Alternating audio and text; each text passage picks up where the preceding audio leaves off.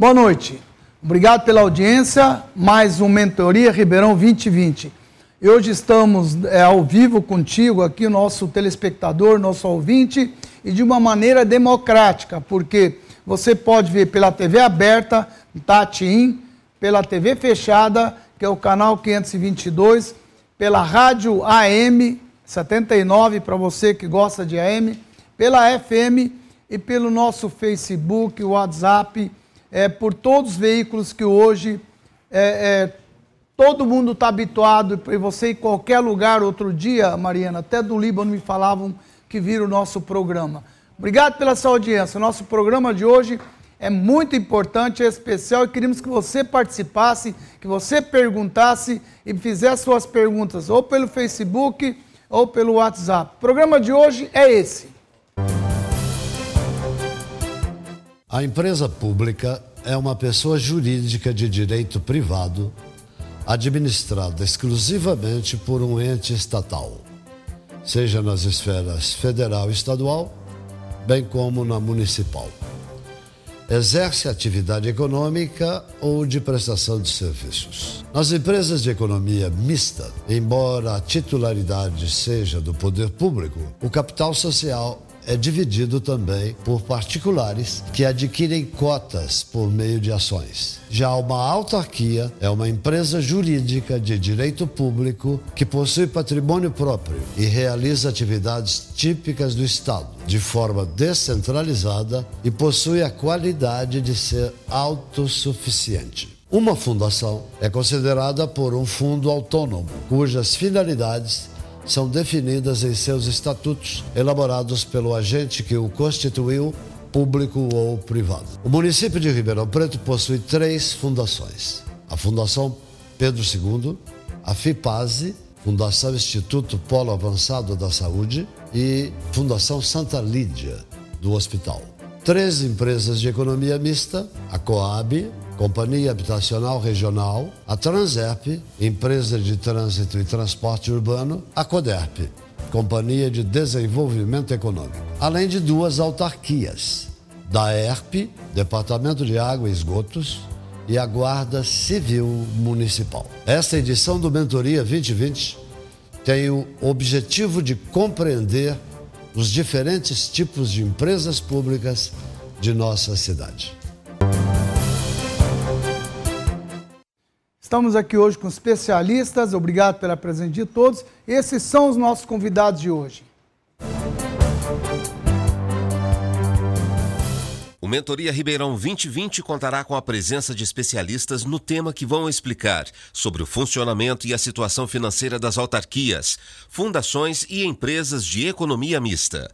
Afonso Reis Duarte, economista com pós-graduação em Engenharia Econômica e superintendente do DAERP.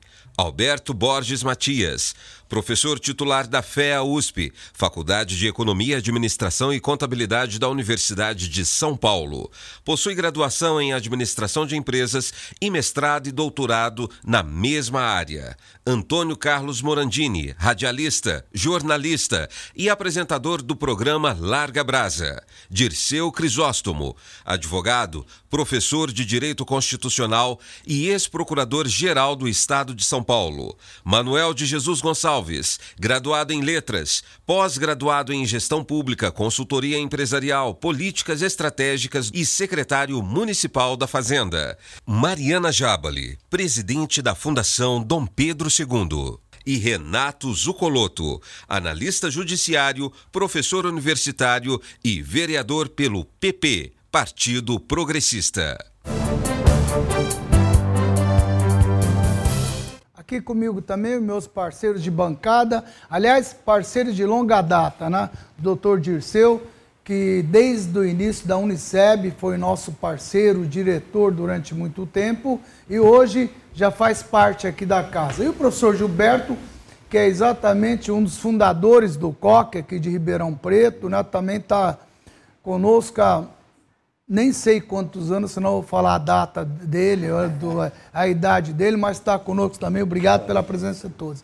Quero aproveitar e começar agradecendo a presença das autoridades aqui, secretário municipal da Fazenda, ao Afonso da ERP, Mariana Jabel, ao vereador e aos parceiros do 2030, né, doutor Antônio, e também do nosso, do Matias e do nosso jornalista Larga Brasa na TV, que já larga a brasa há mais de 60 anos em Ribeirão Preto. 60, Morandinho? 62. 62, muito bem. Então eu quero agradecer a presença de todos. O assunto de hoje, ele é muito importante. Surge esse assunto hoje quando nós começamos a falar sobre IPM. Começamos a falar sobre IPM e naturalmente estourou a bomba depois do programa, não é?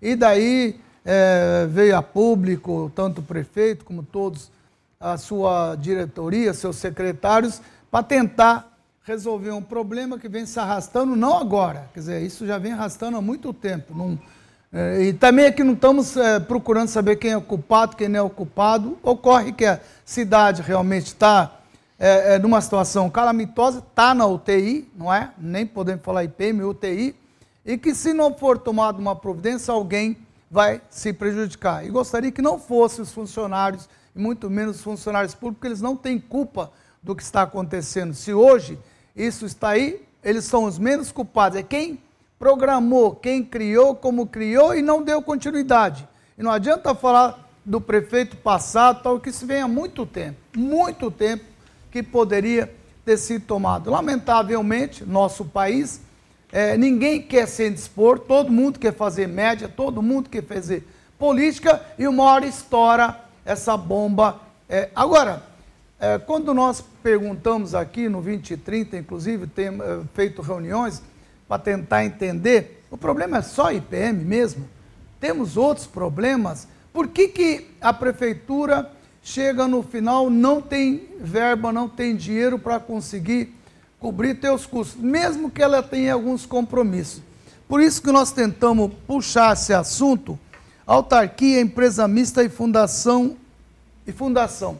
Eu, eu posso confessar a vocês, como telespectador também, como curioso, muito disso aqui eu não tinha noção como é que funcionava. A gente sabe, até por uma questão de direito, aprende mesmo porque eu fiz o curso de direito, não tive o Dirceu como meu professor de constitucional, e ele, como professor, vai poder é, rapidamente nos explicar, é, o, apesar que o, o, professor Gilberto abriu falando, Dirceu, queria que você explicasse para o telespectador de uma maneira didática, simples, para ele entender o que, que é cada uma é? E por que, que ela é separada e não é uma secretaria da prefeitura? Isso de pergunta para o secretário, né?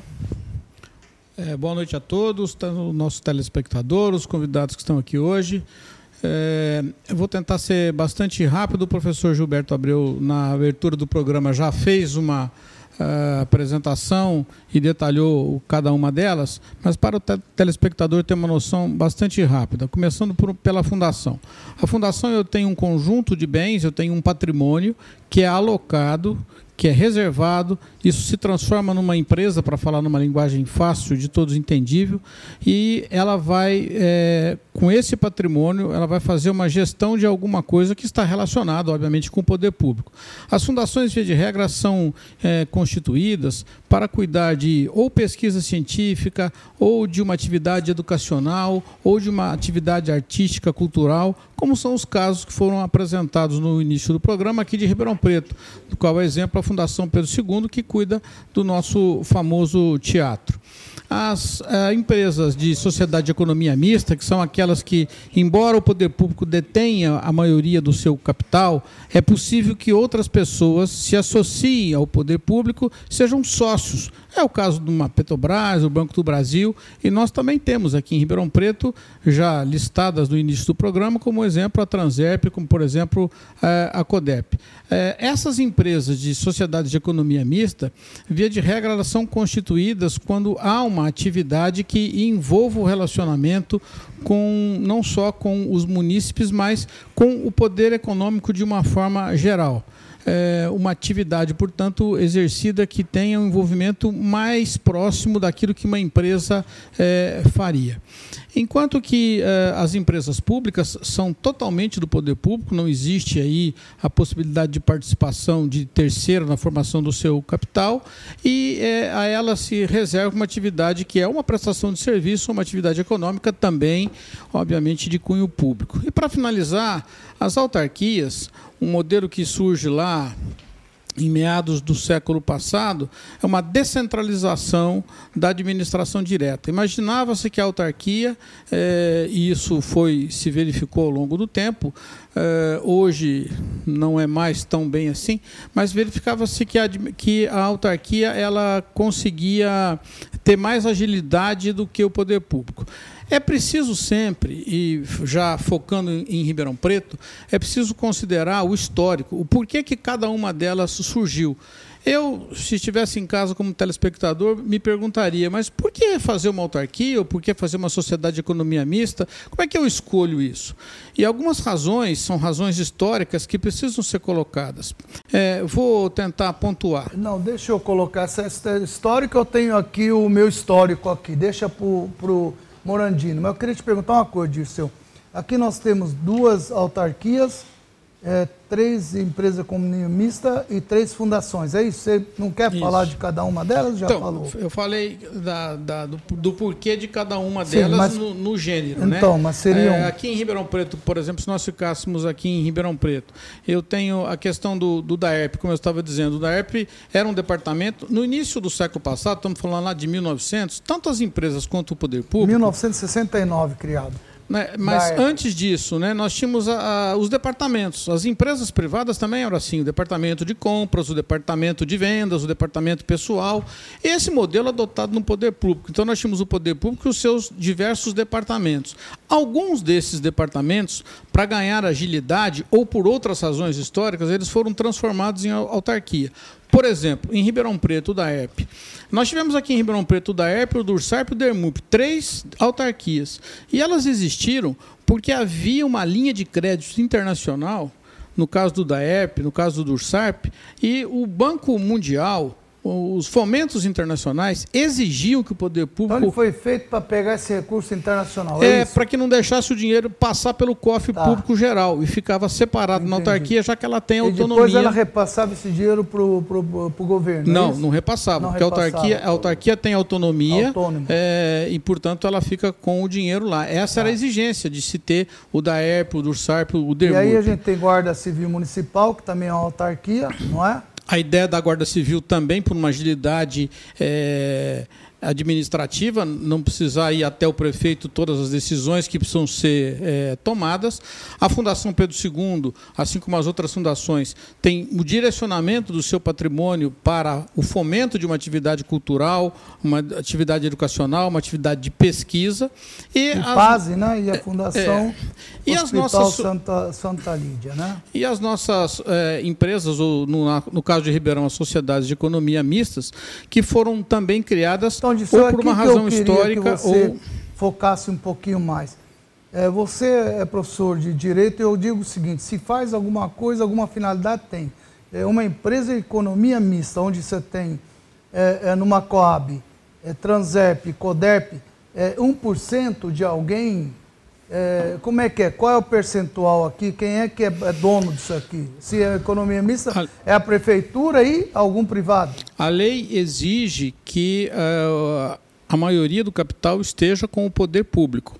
A, a outra parte do capital, então vamos colocar mais de 50%, no caso de Ribeirão, é, deve ser da prefeitura. Então, é que Quem é são os outros sócios? Os outros sócios podem ser outros entes públicos, é, sócios da Coab, além da prefeitura de Ribeirão, poderiam ser outras prefeituras. A Coab foi, foi nasceu fazendo parte de um sistema. Para de contar a história, deixa o Morandino contar isso. Pois é, Fala é, mas é preciso só ente é entender o seguinte: a tá... prefeitura, as outras prefeituras que integram a região de atendimento da Coab poderiam ser sócias, mas a prefeitura de Ribeirão sendo sócia majoritária.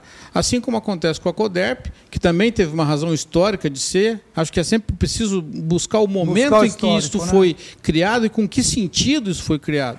Tá. É, por que razão foi criado. E a Transerp? E a Transerp da mesma tá forma, com toda todas as dificuldades jurídicas que ela representou ao longo do tempo aí, até para saber a grande discussão que, que ainda permanece. Foi, se ela foi... poderia pra fazer. que, que serve a Transerp, hein? Hoje a Transerp ela faz, ela no passado ela mantinha parte do transporte, né? Lembra quando nós tínhamos os trólebus rodando em Ribeirão Preto, a Transerp era responsável uhum. por parte, ela fazia efetivamente é, a, a operação do, do, ônibus elétrico em Ribeirão Preto e além disso okay. ela faz planejamento, fiscalização. É, é quem quer, quem quer. Ah, bom, deixa eu perguntar então um pouco para o Morandini, depois eu perguntar para o secretário.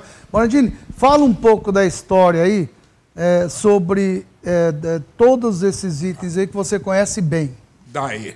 Antigamente era DAE, Departamento de Água e Esgoto. Uhum. Ele era particular. Foi vendido à prefeitura.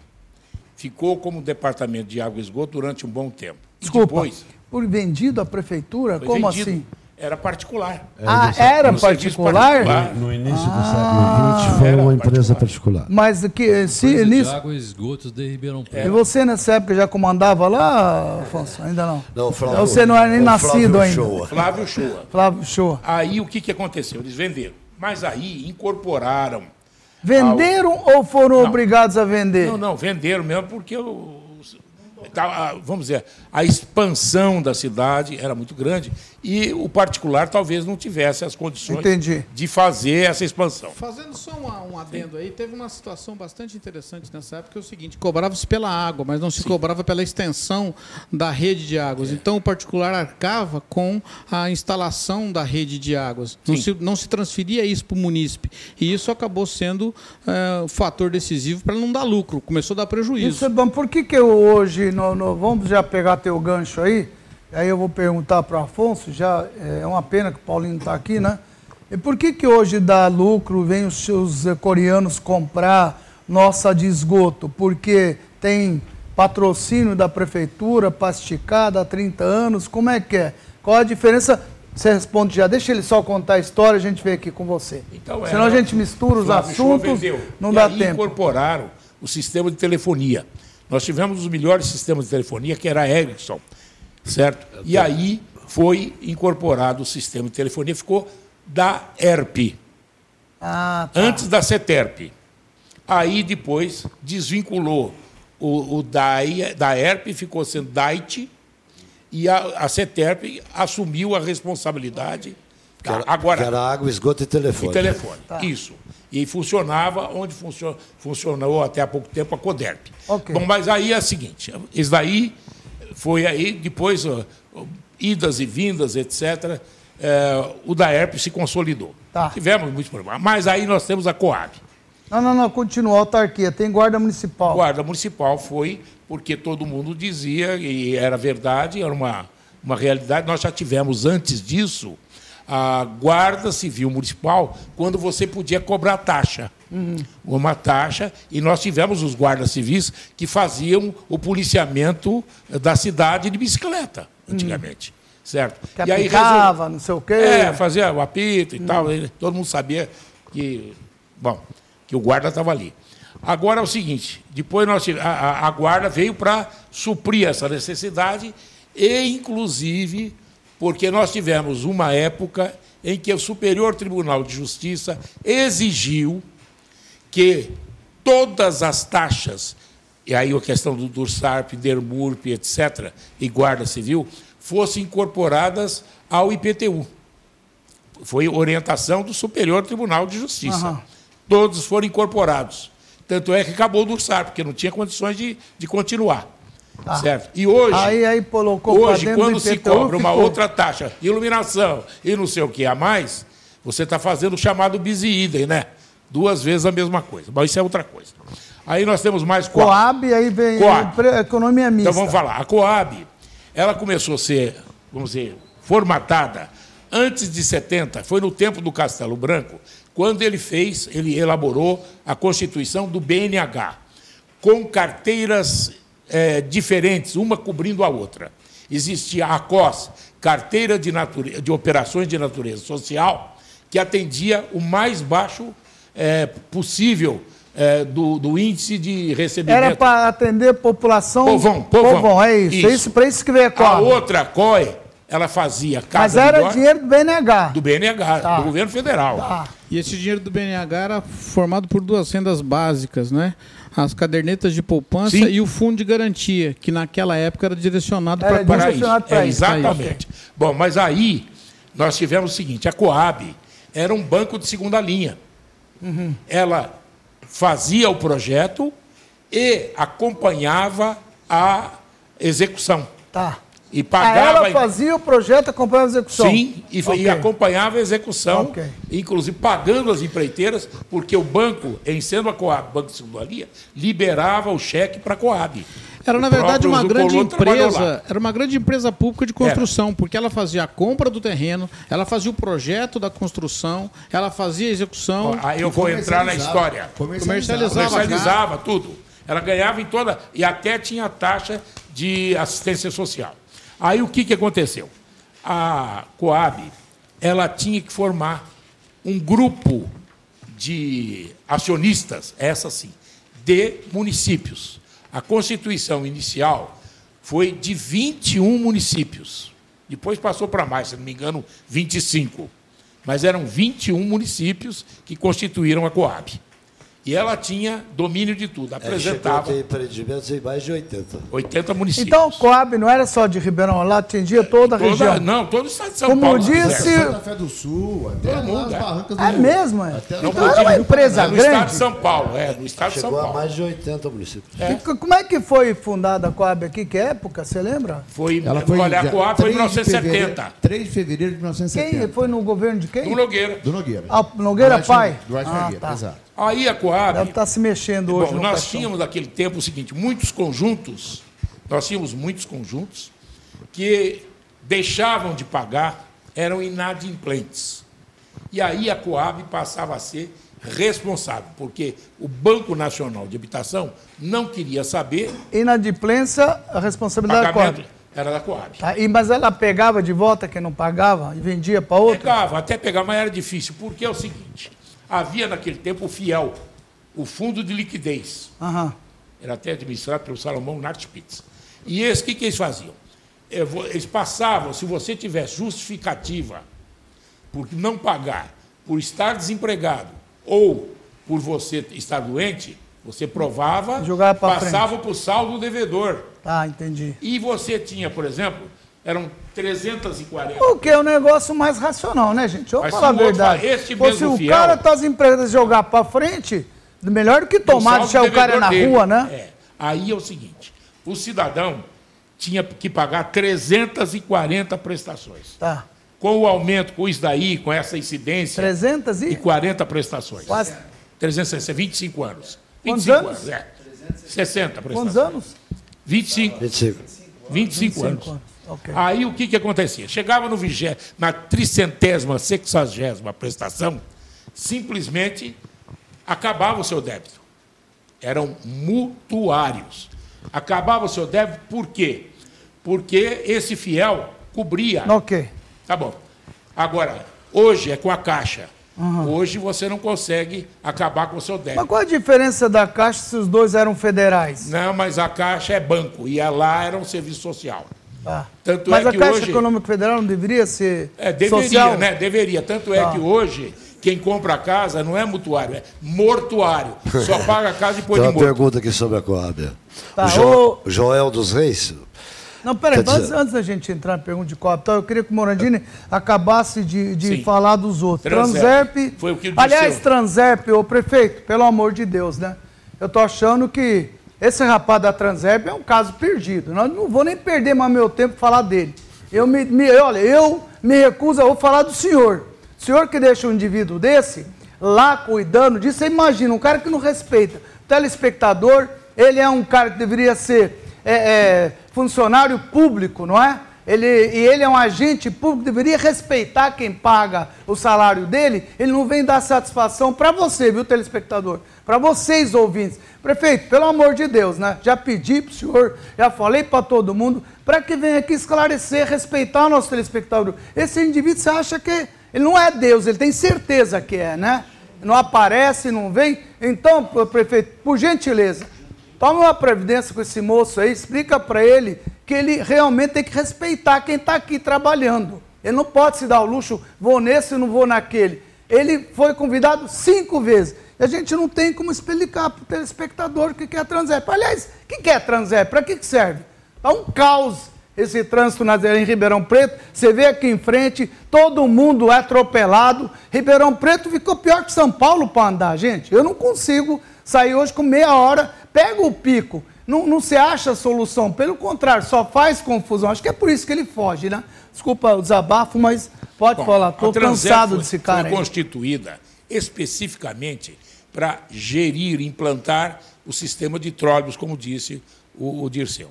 Então, foi feito um serviço maravilhoso. O pai do Nogueira marcou um tento em Ribeirão Preto. Nós tínhamos um serviço maravilhoso. Olha só, não coisa poluente, boa, era elétrico. Os que estão querendo implantar agora. Por que, que tiraram? Você me disse outro dia não, que levaram que embora, deram como não, sucata seguinte, e hoje está funcionando em Recife, é verdade isso? Não, não, foi, já acabou Recife também. Acabou Aconte, também? Acabou também. E o que, que aconteceu? Acontece o seguinte: começou a sucatear. Uhum. Passa de um governo para o outro, não tem sequência, começa a sucatear. Nós tínhamos as linhas com redução, reduções de energia, que era coisa perfeita. Você não via, era grande, o trólebus era muito grande, não dava problema de frenagem, pouquíssimos acidentes. É, hoje é difícil colocar, e... né, gente? Vamos falar a verdade. Não, Cidade já, tinha menos já, habitantes. Já estava tudo colocado, é. tiraram tudo. Aí eles fizeram o seguinte: quando a, a, havia uma taxa de gerenciamento e a, a, pegou mais dinheiro do que devia das empresas de ônibus. Acho que era 2 ou 3 milhões que ela estava devendo. Eles julgaram, fizeram um atestado de que os trólebus estavam. E, e, e, por que, que ela foi feita, Morandini, a Transer? Para fazer isso, para gerir ônibus. Só para isso. Aí depois ela passou para verificar a questão de multa, inclusive com o sistema de verificação das multas, que é a JARE, Junta Administrativa de Recursos Infracionais, e também começou a dirigir a questão do trânsito, do tráfego dos veículos, deu DST, certo? O, o sistema de trânsito ela incorporou tudo isso. Então, os semáforos, é, por conta dela. E era muito mais perfeito no tempo do trólebus, que ele tinha uma linha já antecipada de informática, de gerenciamento, que abria o semáforo quando estava chegando o trólebus. Antes. Coderp. Coderp. Foi feita, foi. Só um Sim. minuto, volta lá. É, Para mim, acho que essa Transep só sabe arrecadar multa, né? Pois é, ué. Olha lá, 2 milhões e 400 mil. E quem paga é o coitado que está aí 60% andando. 60% disso daí. É? é? valor arrecadado de janeiro a agosto, 14, 15 milhões. É maior que a tua receita lá, tem repasse, Mariana. Por, mas, Isso aqui fazer. Hã? 427, 427 multas por dia. multas por dia, né? É, não é como diz. Então, é... tem um problema aí, né? Qual? Tem um problema. Qual? Tem um problema porque tem um questionamento por ser uma companhia de economia mista e não uma secretaria ou um outro órgão da administração municipal. Isso é ilegal? Não é que seja ilegal, está sendo questionado. Como é que é? Está na mão do, do ministro eh, Barroso. Essa é BH Trans e SP Trans. Ah, tá na mão do ministro, então tá. não é questão julgada? Não, é Se tá o ministro fim. vier e falar isso é ilegal, tem que devolver o dinheiro todas as Ou multas. devolve o dinheiro. Quem vai pagar isso depois? É nós. Olha pra, De novo, de é. novo prefeitura. É isso, secretário? É por nós. É. é. isso. E o rapaz não vem aqui explicar como se vocês não tivessem nada que fazer, né? Acho que é por isso que ele foge, né? É isso, secretário. Se, se, se não pagar, como é que faz? Volta para o teu é. colo? Eu, eu não acredito que chegaria a esse exagero. Normalmente. É, Primeiro que a gente toma alguns cuidados, estamos fazendo isso nessa cobrança. Claro que está faltando a criação do fundo do trânsito, é, que aí você tem onde direciona. A Transerp ela não tem receita própria, ela presta serviço, a prefeitura deveria remunerá-la. E a prefeitura não paga pelos serviços que ela presta. Então ela se Coloca. usa o recurso das multas. Por isso que dá esse problema. É, aliás, um outro... aliás, esse é, é um detalhe que não é, não, não é um mero detalhe. É, esse dinheiro todo arrecadado com as multas, e que nós vimos agora há pouco projetado, não é um dinheiro, não é pouco dinheiro, ele deveria ser direcionado para o fundo, como o secretário está dizendo, um fundo. Está indo para a caixa. Pro, só que o fundo pro... não existe. Olha, Esse fundo... olha aqui, ó, tem mais aqui a área azul, tem mais aqui um tantão, tem uma outra aí, não tem? É pátio e recolhimento de veículos. Tem pátio. Cada quanto que olha aí, ó. Quer dizer, Há uma, uma receita. E onde vai essa Você- receita? você Você bem. sabe, vereador? Deveria Você ser bem, aplicada Ah, a essa- estação essa- de essas trânsito. né? receitas, Aham. elas são muito pequenas em razão da despesa que a Transerp tem. A Transerp arrecada com multas. A receita total da Transerp chega a 21, 22 milhões Quanto que é a receita, Rafael? Entendeu? Você tem receita De total? multa, de multa, Chain, chega a 18 milhões. Quer dizer, se, a, se o vamos admitir uma hipótese utópica do, do, do, do motorista de Ribeirão não tomar uma multa, a Transerp não tem dinheiro para pagar salário. Ou seja, a fonte de receita da Transerp maior é arrecadação com multa. Só multa. Só- ah, E não- e não- e não tem aqui pátio, área Tem azul. pátio, área azul.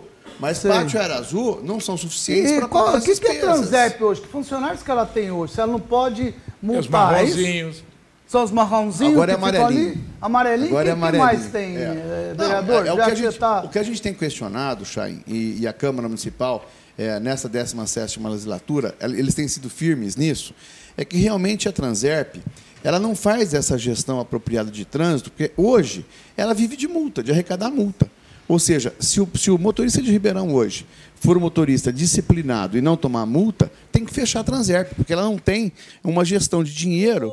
Né? Pelo amor de Deus. Para de tomar Seja multa que fecha disciplinado, fecha esse negócio. Prejudicar os outros para poder Chain. sobreviver. Deveriam ser usados na educação de trânsito. Deixa eu- ô, deixa eu- eu tenho questionado. Emplacamento. É. Não. Morandini, é, nós temos questionado, por exemplo, a colocação é, de radares fixos, né? Lombada isso. eletrônica. O Exato próprio, o próprio superintendente esteve lá na Câmara semana passada, uma vez que ele Ah, foi, ele foi convocado. Ele foi convocado. Parabéns, hein? E é convocado lá- ele a foi? Gente convoca, Ah, bom. né, Chay? Senão ele não vai. é, aqui Então você não tem problema esse é poder comigo mesmo, né? convocatório. Aqui, Tá lá nós certo. temos esse poder. Tá e nós bom. o convocamos justamente porque é, ele deixava a desejar em algumas ações, nós o convocamos para que prestasse informações na Câmara. É, e nesse, e nessa, nesse comparecimento, nós o questionamos. E ele falou, né, ele realmente demonizou as lombadas fixas. Né? Por uma série de problemas, elas não sendo colocadas. E aí nós é, o questionamos por que não colocar as lombadas fixas, né, eletrônicas né? porque certamente essa disciplinaria o trânsito de Ribeirão. E ele alegou que uma lombada eletrônica custa 80 mil reais, Uhum. né? em razão do custo, mas a, a Transerp arrecada 20 milhões com multa. Pois é. Então nós E você estamos tem noção quantos funcionários ele tem? Você tem os dados aí, Rafael? Vamos pegar um pouquinho de Transerp. Já que o cara não veio, vamos lá. Sim, vamos que dar que algumas informações dele. Doutor Chain, o que a gente tem da Transerp? A receita operacional bruta dela em 2017 fechou em 26 milhões 773 mil a despesa 115,86. A despesa, é, despesa operacional líquida dela, a gente teve aí 1 milhão 283,795. Um, e- um e pouco para 26? Isso, aí você tem Ô, o, vereador, a tem rece- 25 aí de, Então, de arrecada- e 25 Isso, superávit. aí você tem os re- custos operacionais dela, né? Que o total de 19 milhões aí a gente tem esse custo. E o que, que seriam esses custos operacionais? De Aparece? trânsito e custo de transporte. E os impostos. E os impostos que ela paga. Opa! Quanto que ela paga de imposto? Imposto incidente 2 milhões e 400 mil e desconto de restituição 115 mil. Que a gente Tá. O- não, então, então você vê, eh, o Chain, que a conta é, é difícil bater a conta. Mas pera um pouquinho. Se ela for condenada se, se agora. os funcionários, ele gasta um milhão, o restante... É, Você sabe por que estou perguntando? E aí o Matias pode me ajudar? É o seguinte, ele é expert nisso, conhece a conta onde eu quero chegar. Em primeiro lugar, por que se faz uma é, mista? Porque tem que pagar impostos, é isso, né, é, Dirceu? Hoje, Tem que pagar impostos, não é será isso? Da prefeitura, não. Não, não é da prefeitura. Companhia mista não tem que pagar impostos? Tem que pagar impostos. Então, e por que pagar imposto? Se ela for da prefeitura, ela não paga imposto. Isso. Então aí você tem um questionamento, por caso da Coderp. Né? A Coderp tem uma dívida tributária de mais de 100 milhões. Aham. Se ela fosse um departamento dentro da prefeitura, não teria essa dívida. Então hoje você tem que questionar. É, você tem que questionar isso junto ao governo federal, junto ao governo estadual, Desculpa, deixa eu municipal. tentar entender. É, Eu até queria que o senhor olhasse para aquela câmera, explicasse para o telespectador assim. Quer dizer que. Nós, bom, vamos, Transerp nós já pulamos para a Coderp, mas não tem importância. Eu fiz uma pergunta em relação à Transerp, é o seguinte: se a Transerp ela arrecada mais do que ela paga, e por que, que paga imposto 2 milhões e pouco? Eu estou querendo chegar ao seguinte: onde eu quero chegar no final? Tem um monte de dinheiro saindo por falta de uma é, é, reengenharia interna para saber o que vale a pena o que não vale a pena, colocar dentro da prefeitura e que não servir fecha. Não dá mais para ficar sangrando a prefeitura. Vamos aplicar em cultura, pessoal, vamos aplicar em educação, vamos aplicar em coisas que a gente vê.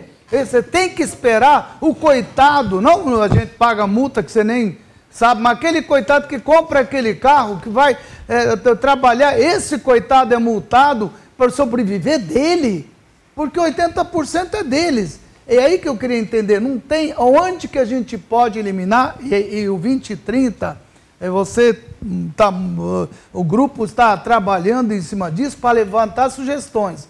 Então o telespectador precisa entender o seguinte: companhia mista ela é feita de uma maneira, tem algum objetivo por trás disso. Se ela é da prefeitura, Transep tem que ser da prefeitura. Né? É, é, trânsito, né? não pode ser particular. Se fosse particular, então Deus me livre. O, o, o Coab é, é, mista, CODEP mista, e todas elas é, é, têm alguma explicação por elas serem mistas. Quando dá prejuízo, esse indivíduo que entra como pessoa física, quem é no caso a presidente, ela diz que tem uma. É isso que ela tem, secretário? Ela tem uma ação, o senhor tem também ação na. Não. Por quê? Você não quer ação de lá? Por que não? Não, não. É o seguinte: para ser economia mista, você tem que ter acionistas. É claro que 99,9% é do poder público. Mas você tem que ter alguém que seja sócio. Isso, isso, vamos dizer assim: isso é um faz de conta, né? Não faz de conta. É verdade é isso. É, é montar um que não tem necessidade de fazer isso. É tudo jogo da gente ver. Eu quero entender aonde que é isso, para que isso? Alguém pode me falar? pode? eu, eu gostaria só de fazer um esclarecimento a respeito. Claro que o colega deveria estar presente aqui para dar devidas explicações. Mas a Transerp não é alguma coisa amorfa, coisa sem significado. Ela tem um objetivo, sim.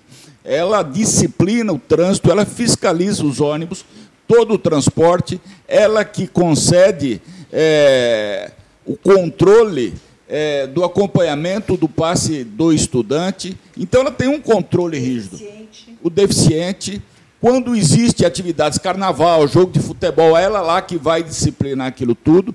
Então, ela tem um motivo de existir, ela funciona. Ela tem resultado. Deveria funcionar, isso que o senhor quer dizer, né? Não, Se funciona, funciona, não, a gente questiona.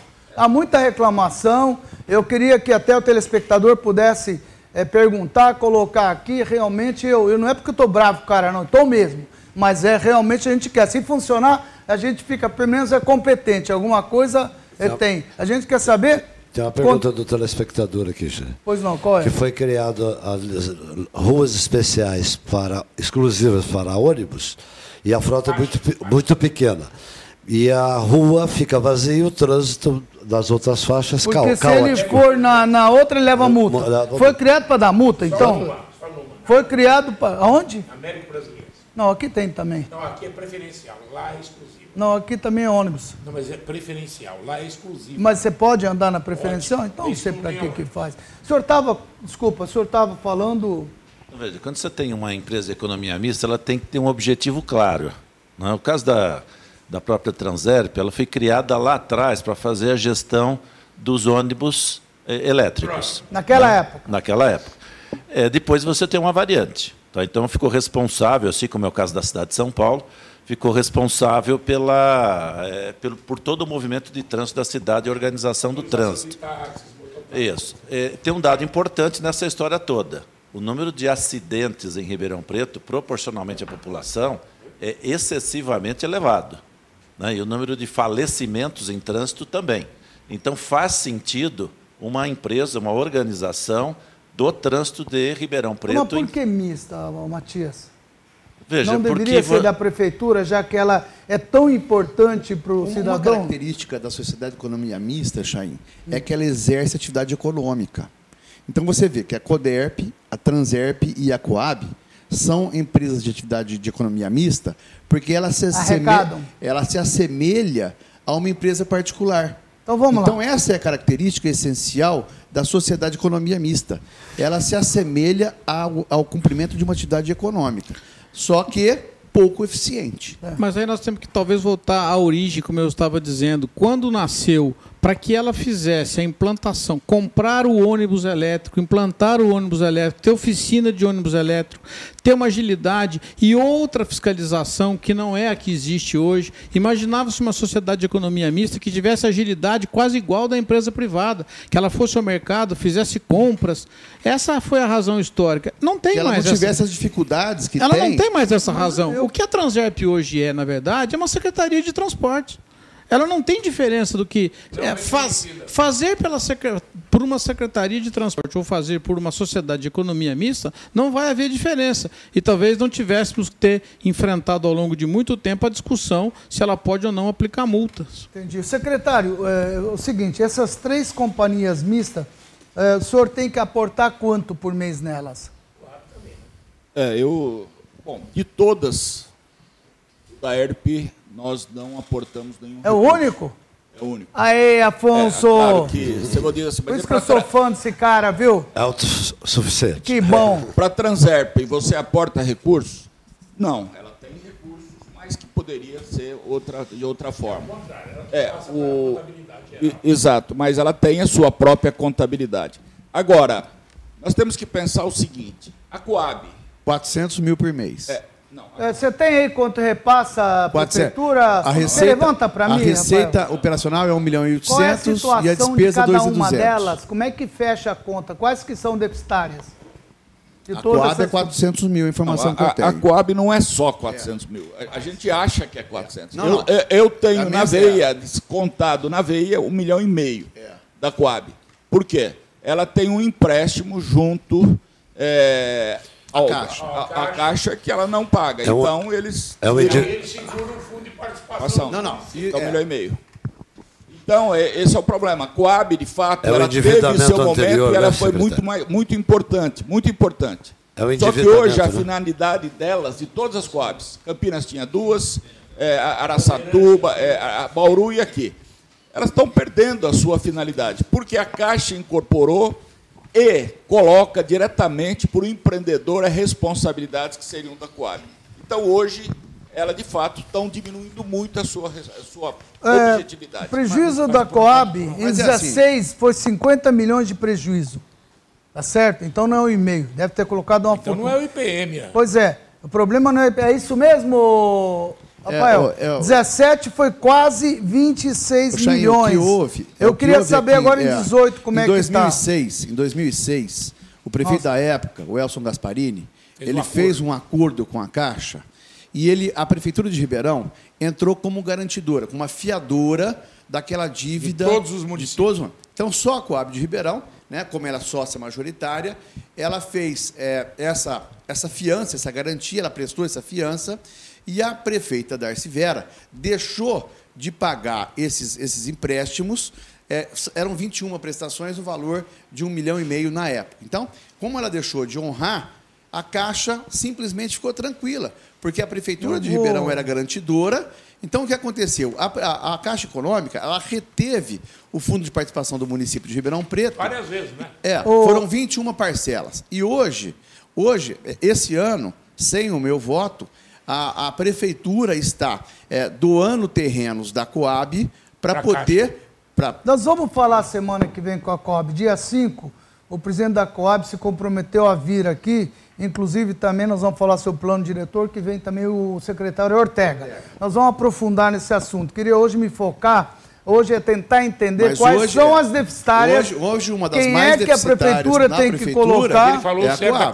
Coab. É a da Coab. Coab, a Coab é onde Hoje- mais põe dinheiro. É, não, é, é O Coab secretário e pode afirmar IPM, mais- né? É, mas- Pois é. O, o problema da Coab, ela Eu, eu queria, secretário, se me permitir, Coab, deixar para a semana que vem, porque a gente tem pouco tempo, queria aproveitar aqui a presença também da Marinha, atender um pouco sobre essas aqui também, a, a gentil presença aqui também do DAERP, né? Porque o Coab aqui, eu tenho tanta pergunta para fazer para a Coab, inclusive, ela, ela ganha com a venda de dados, aliás, não é só o Google que ganha dinheiro com a venda de dados, viu?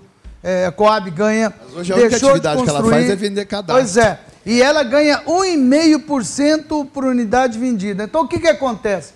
O, o mutuário, aquele que não tem consciência da casa, vai lá achando que é a Coab que vai dar a casa para ele, não sei o quê. O que, que faz? Vende para uma construtora e olha lá se não vai terreno junto também. E a construtora, não é?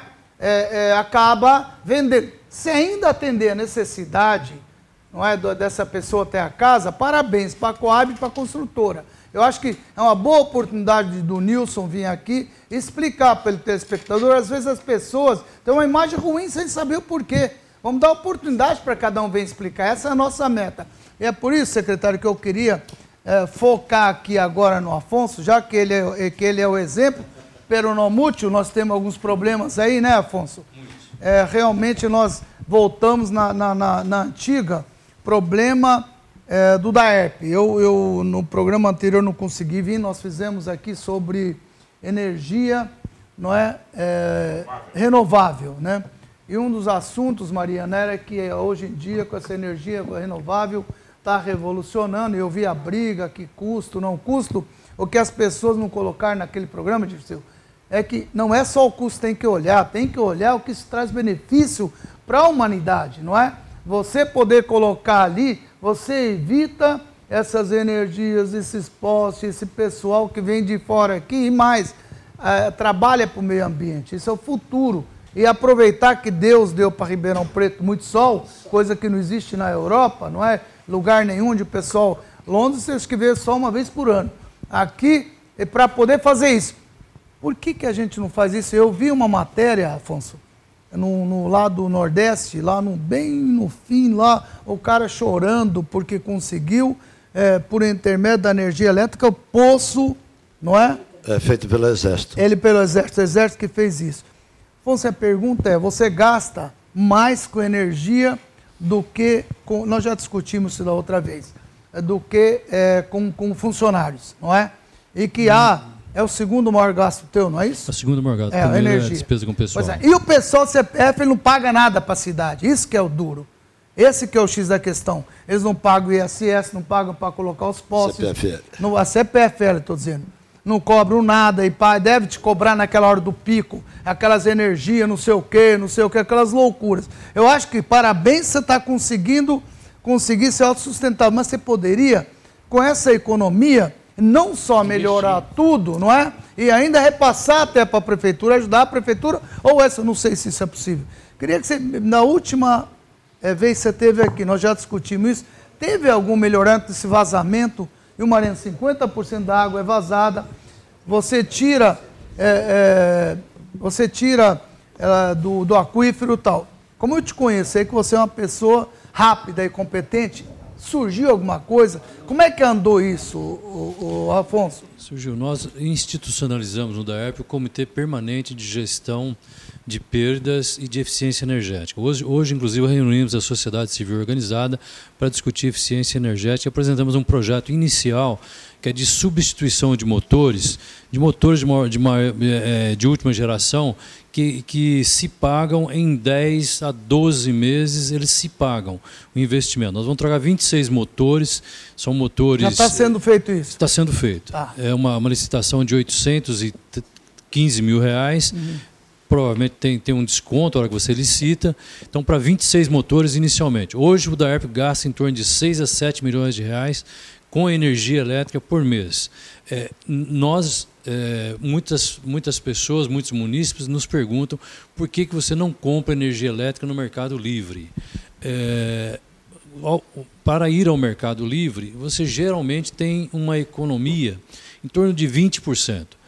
É, empresas de saneamento básico já tem um desconto de 15%. E a energia fotovoltaica? Não tem viabilidade ainda, segundo os dois engenheiros eletricistas tem um eletricista que já está há três anos no DAERP, tem um que nós contratamos agora no começo de 2018. Esses dois engenheiros disseram que ainda não há viabilidade é, econômica, é, que não é sustentável, que o custo é muito maior do que é, a, o benefício. Então, a fotovoltaica, ainda para o DAERP, que tem 111 postos hoje em funcionamento, ainda não é viável. Quando você acha que você consegue assim, trazer uma é uma expectativa para que o, o, telespectador, a cidade, perceba que quanto tempo a gente consegue reverter isso? O que, que você, qual é a tua expectativa, Afonso? Você não vai no 20 caso, 30 não, que não, já de, tem 20 não, não, 30 de forma, de forma alguma. Não vem copiar, não. É, e nem vem com 20 no, 50 também. 20 21 tem que ser. De, de, forma alguma. É, só de, sobra é, 20 19, né? Esse de eficiência energética é um primeiro projeto de 815 mil reais que já começa a ser licitado. Já vai ser. Mas você vai já vai fazer é, Sim. com alguma energia renovável ou vai ser Não, o não, tradicional? ainda, ainda é tradicional, ainda é substituição de motores. Entendi. Motores de maior eficiência. E o plano para reduzir as perdas e com isso também reduzir os gastos com energia elétrica eh, já está pronto. Foi aprovado a semana passada na Caixa Econômica Federal eh, uma manifestação de interesse por parte da Caixa de 95 milhões de reais, 83 milhões de reais em redes para fazer a setorização da água nas cidades, constituir o que o Morandini chama dos anéis de circulação, né, Morandini?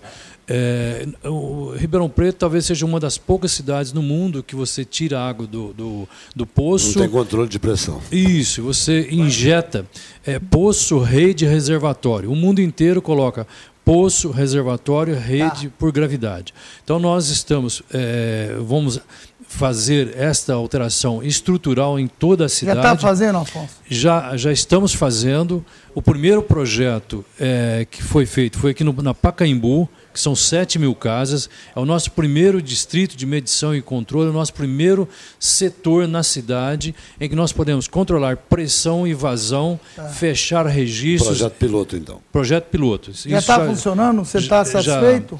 Vai ser inaugurado agora em Ah, não dezembro. foi né? inaugurado ainda? Vai ser inaugurado em dezembro. Ah. Está na fase de testes de, de, de rede e tudo mais, mas já está consolidado. E, Esse é o e primeiro os projeto. vazamentos, Afonso, que é o maior problema, e- 50%, isso é o pior e- que eu acho. Esse é o maior dever Vazamento de casa 50% que nós, da água que nós é estamos criminoso. Eu acho- enfrentando. Já Quanto? Lamentável. Você 59%. conseguiu, você conseguiu já reduzir, de, se- de Afonso? 61 para 59, é nada. Tá. O projeto Mas nosso. você, Afonso, O projeto de novo, nosso, o, o projeto nosso, o, o Chaim e telespectador. Esse projeto de 95 milhões de reais, na semana passada, nós estamos trabalhando desde maio. Na semana passada, a Caixa eh, manifestou interesse em financiar esta, este investimento. Está na- no Ministério da Cidade para enquadramento. tempo o prefeito municipal. consegue... Até final de dezembro, o prefeito municipal já teve por duas vezes no Ministério da Cidade, eu já tive duas vezes no Ministério da Cidade. O projeto está muito bem encaminhado, que é essa setorização. Com isso, em três anos, nós vamos Três investir anos. eh, parte desses- recursos e vamos reduzir em três anos de 59% para 30% Mas não te sobra dinheiro, segundo você não depende, não tem nenhum tipo de... Sobra, sobra E por que recurso. que isso não é aplicado, principalmente no vazamento? Então, nós já estamos aplicando. É, caso tenha algum problema com esse financiamento, este projeto ele tem um horizonte de três anos. É, se nós formos fazer com recurso próprio, é da ordem daí de sete a nove anos. Uhum. E fazer, nós vamos, a decisão está tomada. Ok. É, se não sair o financiamento da Caixa Nacional, nós já vamos investir com recursos próprios, já está no orçamento de 2019, 15 milhões de reais na setorização. Esse ano nós estamos investindo 18 milhões de reais em substituição de rede e reservatórios com recursos do PAC. Ok. Então, assim. É, Você tem consciência do que acontece, tem como agilizar. Nós vamos falar ainda um dia, vamos fazer um programa exclusivamente de água, a gente vai levantar tudo, Afonso. E gostaria que você já viesse é, é, com alguma proposta para a gente apresentar para o telespectador, para que ele tenha consciência quando, onde e que ele possa cobrar, não só Sim, de você como sim. da gente, que a nossa meta aqui é ajudar vocês. É Ariel. ajudar, inclusive, explicando para o telespectador que você está fazendo alguma coisa, que não é uma coisa simples. Que isso, você está com COBOL ainda no teu, no teu É. programa, né? 15 de janeiro a gente vai estar com um sistema novo. Que maravilha. Olha só, o- 15 de janeiro já é uma bela notícia, com sistema novo. Eu, e a gente tem que reconhecer que eu, eu até achei que o Afonso fosse figura fixa do programa, né? Porque o Afonso e o Manuel, todas as vezes que eu ligo o programa, o Afonso está aqui dando explicação, prestando Ah, ele é fantástico, eu sou fã dele. Eu Aliás, ele respeita o Eu telespectador. reconheço isso, o Afonso. Coisa que o nosso. Aliás, Eu- todas as vezes que a gente me dá um minuto coisa, aqui, vereador. Deixa eu aproveitar e já. Já que o telespectador está falando mal da Transerp, eu vou aproveitar e mandar bala. É, para mim, a Tra- a Transerp existe apenas para os marrãozinhos ficarem escondidos aplicando multa torta direita pela cidade. Quem está falando é o Marcelo Moura, Parques Lagos. Concordo com você, viu, Marcelo? Aqui também se verificar os comissionados da Transerb. Cabide de emprego. Mauro do Centro fala isso. Eu não sei o que ele quer. Tem comissionado da Transerp? Tem, tem que cair em comissão. É? Aliás. E o que, que é isso, cabide de emprego? É por isso que a, que a Folha. Não.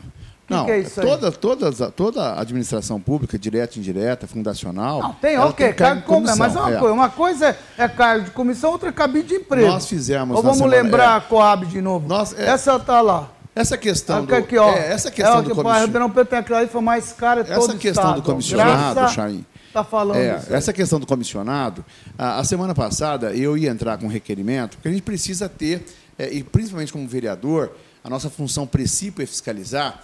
é, e aí que está a ver a questão do IPM, e os servidores realmente lançam né, essas dúvidas sobre a prefeitura. Ah, mas nós temos muito comissionado, não temos? Então nós protocolamos na Câmara, o vereador Fabiano Guimarães fez um protocolo, é, eu, eu ia protocolar. Tem que ter sobre- comissionado. É, Ponto, exato. Senão não se vive. Aí nós, aí nós fizemos um Mas pro- tem é, que ter um limite. É, o A vereador, Fazenda tem um. é, o vereador, Um, é ele. o vereador Fabiano Guimarães um? fez um requerimento. Então, ô, seu É, vereador, nós- nós- desculpa. nós pedimos Ele tá dizendo uma pra você informação. que na Fazenda tem um só e é ele.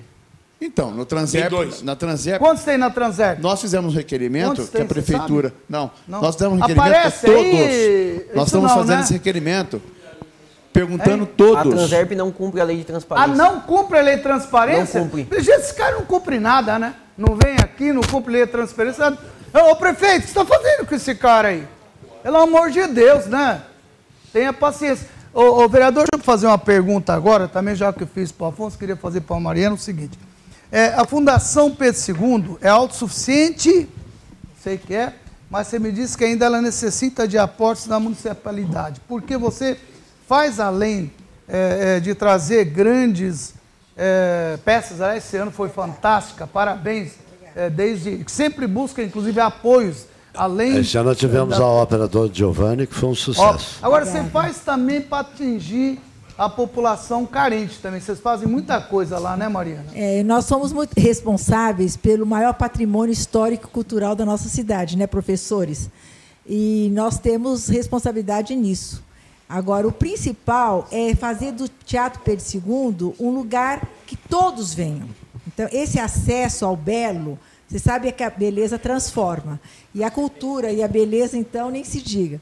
Então, nós, nós fazemos questão desses projetos onde os alunos vão, Ah lá, onde as crianças, onde os idosos. Então, nós temos. Uma coisa eh, maravilhosa. Nós temos, uh, Chaim, eh, espetáculos pagantes, que isso tem que ter. Outro Claro. dia teve o Almir Sater, maravilhoso.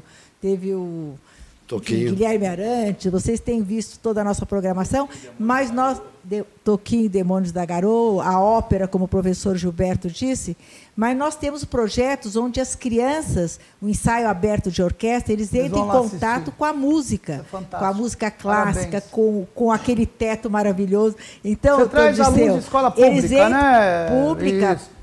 E ali tanto dão- municipal dão- como e estadual dão- e, e também orientação. aquelas adjacências. Vai, vai também, por exemplo, se o colégio auxiliadora Por que que está ali pertinho, auxiliador? Você Está claro. fazendo média por quê? Não. Chama SEB também, né, Mariana? Pera, que pera, preconceito cê- é ainda não, eu não cheguei lá. Ah, bom, tá bom. Eu estou começando pelos que estão pertinho Tá da bom, gente. tá bom. E vocês, o SEB, são sempre convidados. Precisa ver que gracinha a Coquilândia quando ela vai lá. Bom, é. Viu? Parabéns. Que bom. Mas continua. Então, você, além, além, é importante dizer que vocês Então, são a fundação, a é fundação, o secretário da Fazenda, que é uma pessoa realmente, tudo que você falou dele é pouco. E parabéns pela sua presença sempre constante, esclarecedora. Eu acho que tem que aproximar o diálogo. Fantástico, viu? Eu acho que esse programa, eu queria cumprimentá-los, é, ele, ele provoca um diálogo. A, nós, a população, nós somos carentes de ver de perto o que, que acontece, entender, porque senão fica fantasmas, né? Assim, que nem o fantasma da ópera. Então fica aquela coisa assim, o que, que será que acontece nos bastidores? Então esse programa, eu acho que quero cumprimentar a todos, porque ele, ele esclarece, ele abre, ele abre questões que às vezes incomodam, mas traz soluções. Eu acho É que é a você principal não, não a, a proposta aqui não é só provocar, é buscar solução. Eu gostei desse último, onde o que, que nós podemos fazer pelo IPM? É. Meu Deus, todos nós somos responsáveis. isso. Não E- é agora desse pro governo do Arte Nogueira, vem de outros e Sim, até claro. do próprio funcionamento É. da Previdência no Brasil. Então, o teatro, eu quero dar uma boa notícia. E, e o secretário da Fazenda está aqui. A gente sempre chora um pouquinho. Mas nós temos como fundação, e o doutor Disseu explicou muito bem, o Morandini também, As fundações elas, elas têm um objetivo próprio. O que, que é, no nosso caso? É olhar pelo patrimônio histórico tombado e promover cultura através de transformação de pessoas. Eu tenho certeza que a educação e a cultura são dois agentes importantes para provocar e para transformar. Então, quando a gente leva uma criança que nunca assistiu a um espetáculo, que nunca assistiu, ouviu um, um, uma, uma, orquestra, meu Deus do céu, você está pondo o talento dela à mostra, você está tá provocando emoções, ela vai para casa diferente, não é mesmo? Então, nós temos essa responsabilidade e a gente sabe que o, o, poder público nos manda um subsídio, porque nós temos 30 funcionários, mas não é o suficiente. O que manda não é, é o suficiente. Porque os espetáculos de ópera são muito caros, né, Mariana? Como? Os espetáculos de ópera são muito caros, né? Tanto que deve ocorrer um por ano, mais ou menos, né? Não, são muito caros. E é por isso que vocês têm também que ter atividades comerciais, um, né? Um, um, um pouco de falar dos nossos patrocinadores, inclusive o SEB Coque, né, o, o, o Dr. Chaim foi um dos patrocinadores. Nós trouxemos tudo pela lei de incentivo, pela Lei Rouanet. Que, aliás, eu quero fazer uma ressalva Lei Rouanet. Posso? Claro, deve. Quando ela é bem feita, projetos bons e fiscalizada, que aí nós temos o Tribunal de Contas, nós temos a promotoria. O promotor é o nosso principal parceiro. É o tutor. É, na verdade. O mas, conselho mas fiscal, Mariana, ainda você. O conselho curador. Aí o que acontece? A gente pega um patrocínio e quando você tem a Lei Rouanet que ajuda o patrocinador, ajuda como é. você e outros que a gente quer agradecer, o que acontece, professor Gilberto? Nós temos que fazer o ingresso barato. Então, uma ópera daquelas de um nível de. Se você assistiu. Altíssimo. Então, são, foram os melhores músicos, as melhores vozes do Brasil, acrescidas de outras. Quanto que foi o ingresso para adulto? 80 reais. Então, é uma coisa acessível, vereador. Então, nesse caso, eu acho que a Lei Rouanet funciona, funciona bem. Então, o teatro, ele, ele recebe uma subvenção da prefeitura e ele tem que buscar, através da sua receita, de promover espetáculos, pagos e não pagantes. Olha, esse ano, até agora, nós tivemos 170 gratuitos e pagos, sendo 80 não pagos. Então, quando você promove para crianças então, entrarem... Então, por isso que você precisa ainda É. do repasse da prefeitura. Você não é autossuficiente ainda. Sobrevive não, não sou autossuficiente, da prefeitura. mas eu dependo um pouco da prefeitura. Um pouco. Eu acho que É, nesse é, universo... É bom. Quanto 220 por mês? é a, A, a- a e receita própria, 260. até, a senhora tem aí, né? Até Tem. julho de 18 é 341 mil. Isso. E a despesa foi 1 milhão e 300, é isso? Isso, isso. Então é 200 e pouco mesmo. Não, dá menos, né, secretário? Se- É. Não, é menos. Se for É, dá- é, dá uns 200 às 1,300, vezes. 1,400 por 8, não dá tudo isso, não. Dá uns 180. É, um 180. Aí, aí eu depois. Ah, Manuel Tá e eh, Tá secretário, bom, tá depois nós vamos chorar um pouquinho lá. Mas tudo bem, eu acho que nosso, Tá bom. nosso caso Ok, está... mas tá claro. eu quero dar uma boa notícia, o teatro tem funcionado bem. O Almir Sater esteve outro dia e ele disse assim para mim, viu, Morandini? Foi muito bom.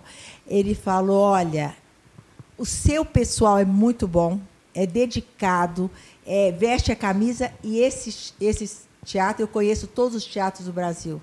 Não existe acústica igual. quem que falou isso? O Almir Sater, Almir agora antes de Sater. ontem.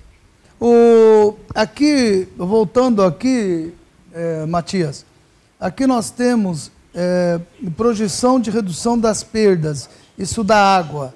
Eh, e aí, está aqui, você já tem uma projeção de 2019, 45% você vai reduzir, 2020, 35, 21, 30, é isso? Isso. Isso é o que...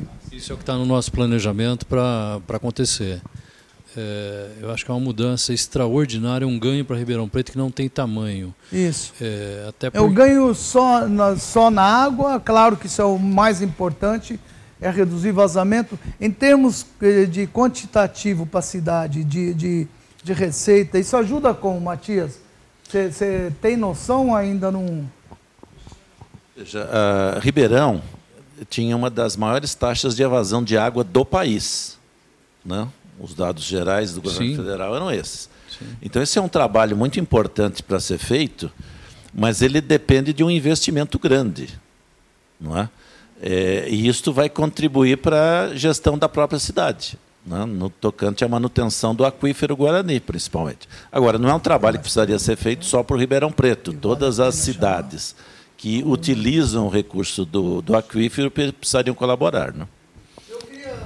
Um minuto aqui, tem mais perguntas telespectador, a gente queria colocar no ar. Eu tenho mais umas, Dirceu, fica à vontade. Matias, vocês que são do 20 e 30, estão fazendo um trabalho aí grande para apresentar para a prefeitura, não é? Para o prefeito, para toda a sociedade, inclusive Câmara Municipal também participar.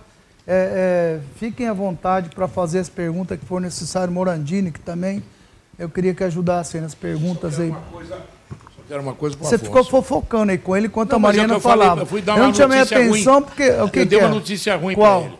É que o ANEEL aprovou, a semana passada, o aumento do preço da energia elétrica em 19,5%. Agora já. Foi isso que eu estava falando. Afonso, como é já, você já- já- aguenta já teve isso, um aumento cara? esse ano, né?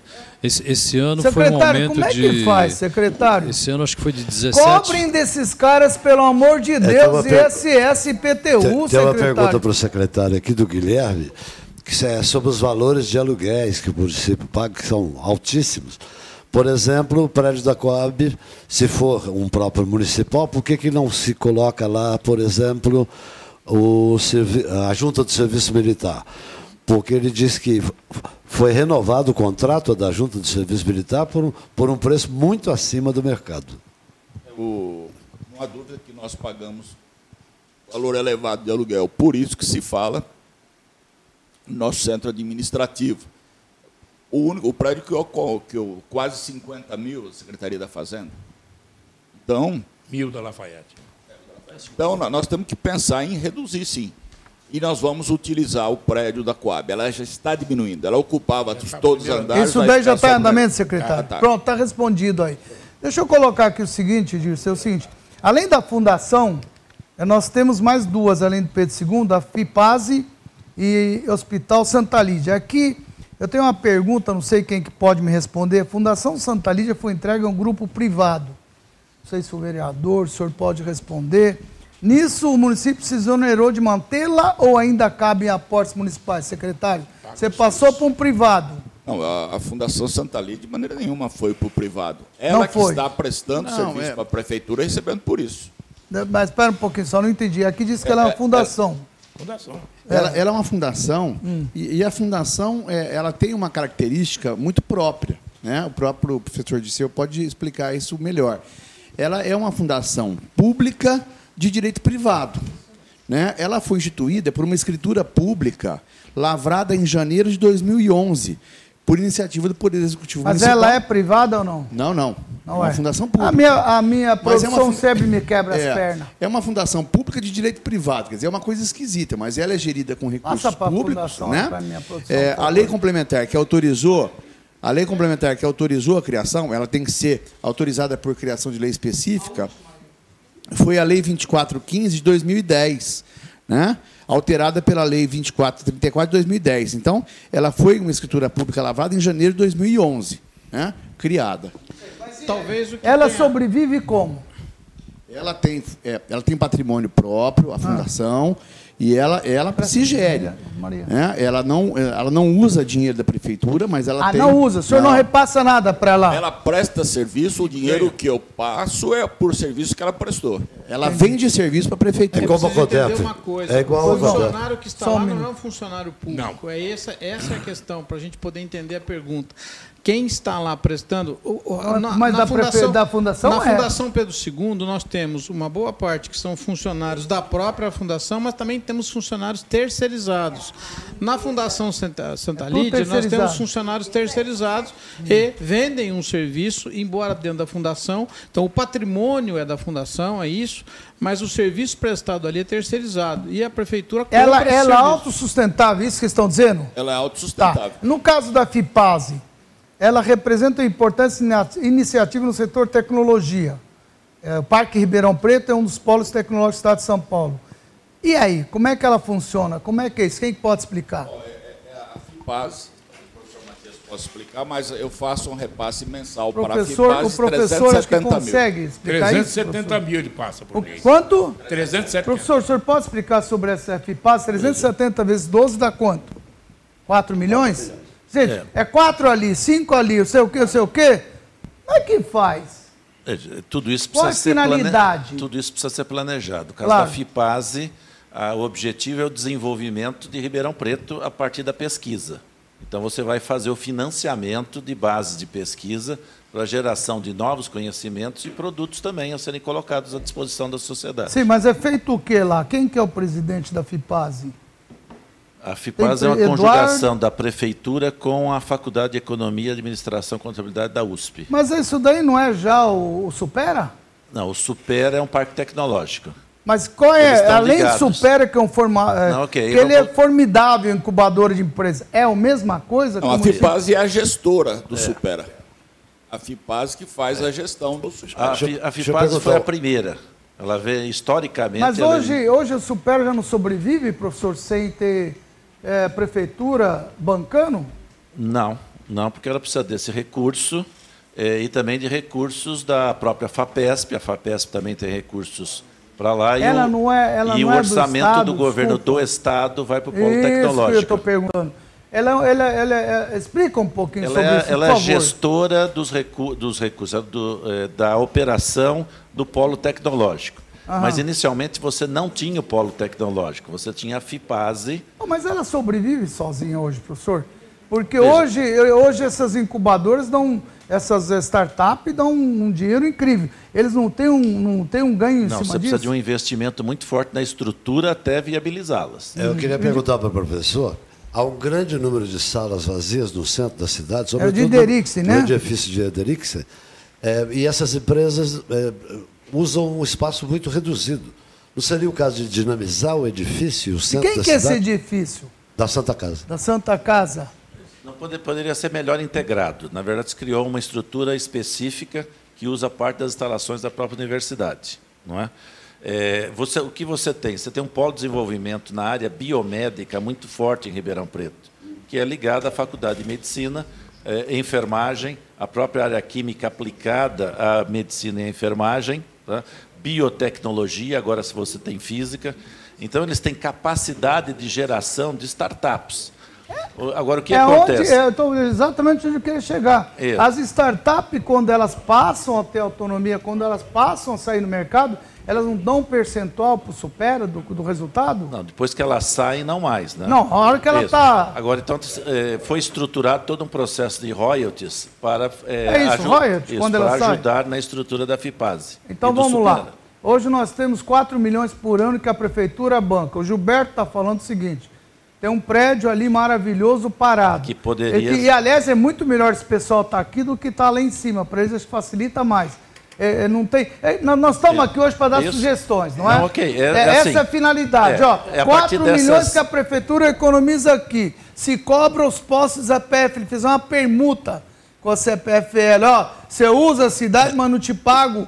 Só quanto que economiza a cidade? Seria a Santa Quanto? Casa, a Santa Casa, que é dona do edifício, fazer um acordo com o polo tecnológico e usar ce- centenas de salas que tem Que nesse prédio e no centro da cidade. Sim, Aí, ó, está feita é- aqui a sugestão para quem cuida disso, secretário. Ou vereador, se o senhor puder absorver isso aí, eu acho que você podia pensar, ver aqui como é que. só- Aqui está saindo sugestões, ideias. Agora, voltando aqui, Afonso, é o seguinte, amigo: vai aumentar mais 20% na tua energia. É seu segundo maior gasto. Os caras não pagam para a cidade. ISS que eu pago, IPTU, aluguel das ruas, não sei o quê. Gente, como é que é isso? Eu não, ô, secretário, banco não paga vocês, não é? O que é um crime. É, é, porque eles não cobram até para respirar da gente. É, é, vem uns chinês e compram a CPFL, não paga vocês. Está fácil assim, né?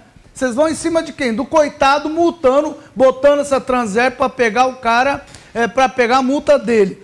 Só aí quanto vocês podem arrecadar? Pensa um minuto, o senhor é uma pessoa inteligente, o senhor também é. Não é possível, prefeito, pelo amor de Deus, ô vereadores, vocês têm uma bomba atômica na mão para acabar com a história. Chegar um EPM, pode ajudar. Vamos buscar soluções.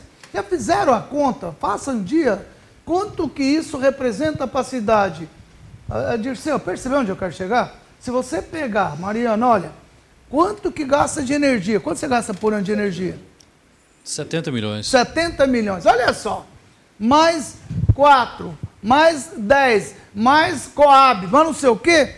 Vocês conseguem buscar mais de 100 milhões aí por, por mês, né, por ano. Por ano, que você já começa a ajudar esses. É... Ainda mais no momento que o investimento público está muito baixo. Nem não é. Aí chega agora, vamos cortar, não vamos pagar fornecedor tal, não vamos pagar o. Está errado administrar dessa maneira. Eu sou frontalmente contra. Ah, vamos pagar, parar de pagar o lixo, vamos parar de pagar aquilo. Desculpa, está errado. Tem funcionário no lixo, tem pai de família ali, tem gente que sobrevive. Aliás, numa profissão, tenho convicção que poucas pessoas gostariam de fazer. Fazem porque de fato precisam. Imagina é, aquela história, está ali por quê? Porque é o que apareceu. Sabe? Então eu acho que não pode. Não pode, secretário. É, o, Desculpa, acha... mas isso não é possível o, o, administrar dessa maneira. Você acha que o secretário da Fazenda ou o prefeito não gostariam de cada vez arrecadar mais para poder gastar em benefício da sociedade? Só que você tenha o problema das leis, que não permitem, principalmente com empresas é de energia elétrica, de água, de esgoto, que você haja como você quer. Você é obrigado a obedecer às leis federais dos, dos órgãos reguladores. Mas a governo. lei não te permite cobrar de quem te usa a cidade? Estão se falando hoje, secretário, só para você ver. Eu estava lendo hoje, eu estava lendo hoje, é que já estão pensando os grandes países como cobrar dessa tecnologia, desse negócio que os caras vêm aqui, por exemplo, um Google. Quanto ele fatura em Ribeirão Preto? Quanto ele. Só eu pago uma nota. Ele paga ISS para a cidade? É, é, o, é o Google. É, vocês precisam começar a buscar alternativas, que o dinheiro está indo embora. Isso é verdade, é administrar, verdade. Mariana. Isso não é só reclamar da vida. Você acha que o prefeito. A Inglaterra, Gente, vai, a Inglaterra vai começar a cobrar já. Então eu não estou errado, vai Isso, começar. Já vai, vai começar. cobrar mais o quê, mestre? É, você é que é um expert nisso. Prestação de serviço. É, é como se fosse o nosso a, ISS. A cobra do Google e Isso. não cobra do, do cobra, CPF, ele usa a cidade. É, cobra do Google pela utilização dos habitantes da Inglaterra. Olha coisa fantástica. E por que só na Inglaterra não faz aqui que tem lucros Netflix também. Netflix também? Mas, gente, é óbvio. O que, que é o ISS? Imposto de Circulação sobre Serviço. Se o cara está fazendo aqui um serviço na cidade, ele está tirando dinheiro da cidade, levando para fora tudo que não está aqui, mas utiliza daqui, deveria ficar aqui. Eu estou tão louco assim, bancos, Morandina. Os bancos têm milhões para pagar para nós. Milhões? Quantos Muitos milhões? milhões. Não, eu vou te dizer uma claro, coisa. Vamos lá, estava nossa, previ... nossa previsão de receita esse ano. 60 milhões que nós receberíamos dos bancos, dos cartões de créditos, do serviço do leasing, todo serviço que o banco presta. Não pudemos receber Começamos, recebemos uma parcela. Eles entraram na justiça, conseguiram eliminar, foi no Supremo e está lá então. É, o Morandini briga por isso há décadas, eu me lembro disso. Mas a gente sabe o que é isso? Desculpa, aí nós vamos cair na famosa falta de representantes políticos na cidade. Falta de alguém lá brigar lá no federal, falta de alguém lá nos representar no Supremo, falta de alguém lá explicar, é, chegar agora para um que está esse caso de vocês da Transep, antes que estoura a bomba, de ir lá explicar que se fizer com que volte para trás ou fala daqui para frente, todo mundo tem sensibilidade. Qualquer eh, ministro tem sensibilidade, a hora que alguém explica o que, que acontece. Quando eu venho aqui e brigo, pelo amor de Deus, vote no candidato da tua cidade, vocês dão voto para uma moça que nunca apareceu, foi a mais votada de Ribeirão Preto estadual. Nós perdemos um ou dois estaduais perdemos dois federais. Telespectador, ouvir está errado. Pelo amor de Deus, você tem que ajudar a cidade. Não adianta ficar me perguntando aqui, perguntas, pergunta para ele, velha política. E a velha mania do, do telespectador, da, das pessoas de Ribeirão Preto, votar em negro que nunca viu aqui. Vocês têm que ter representante. É para eles lá em Brasília brigar por vocês, para ir no Estado brigar. Não adianta a gente fazer só a nossa parte. É isso que o 2020 vai brigar, o 2030 vai brigar para conscientizar a população que não adianta a gente só detonar o local. Nós temos que ter também vocês fazerem a nossa parte, nos ajudar a ajudar vocês. É isso que está faltando aqui.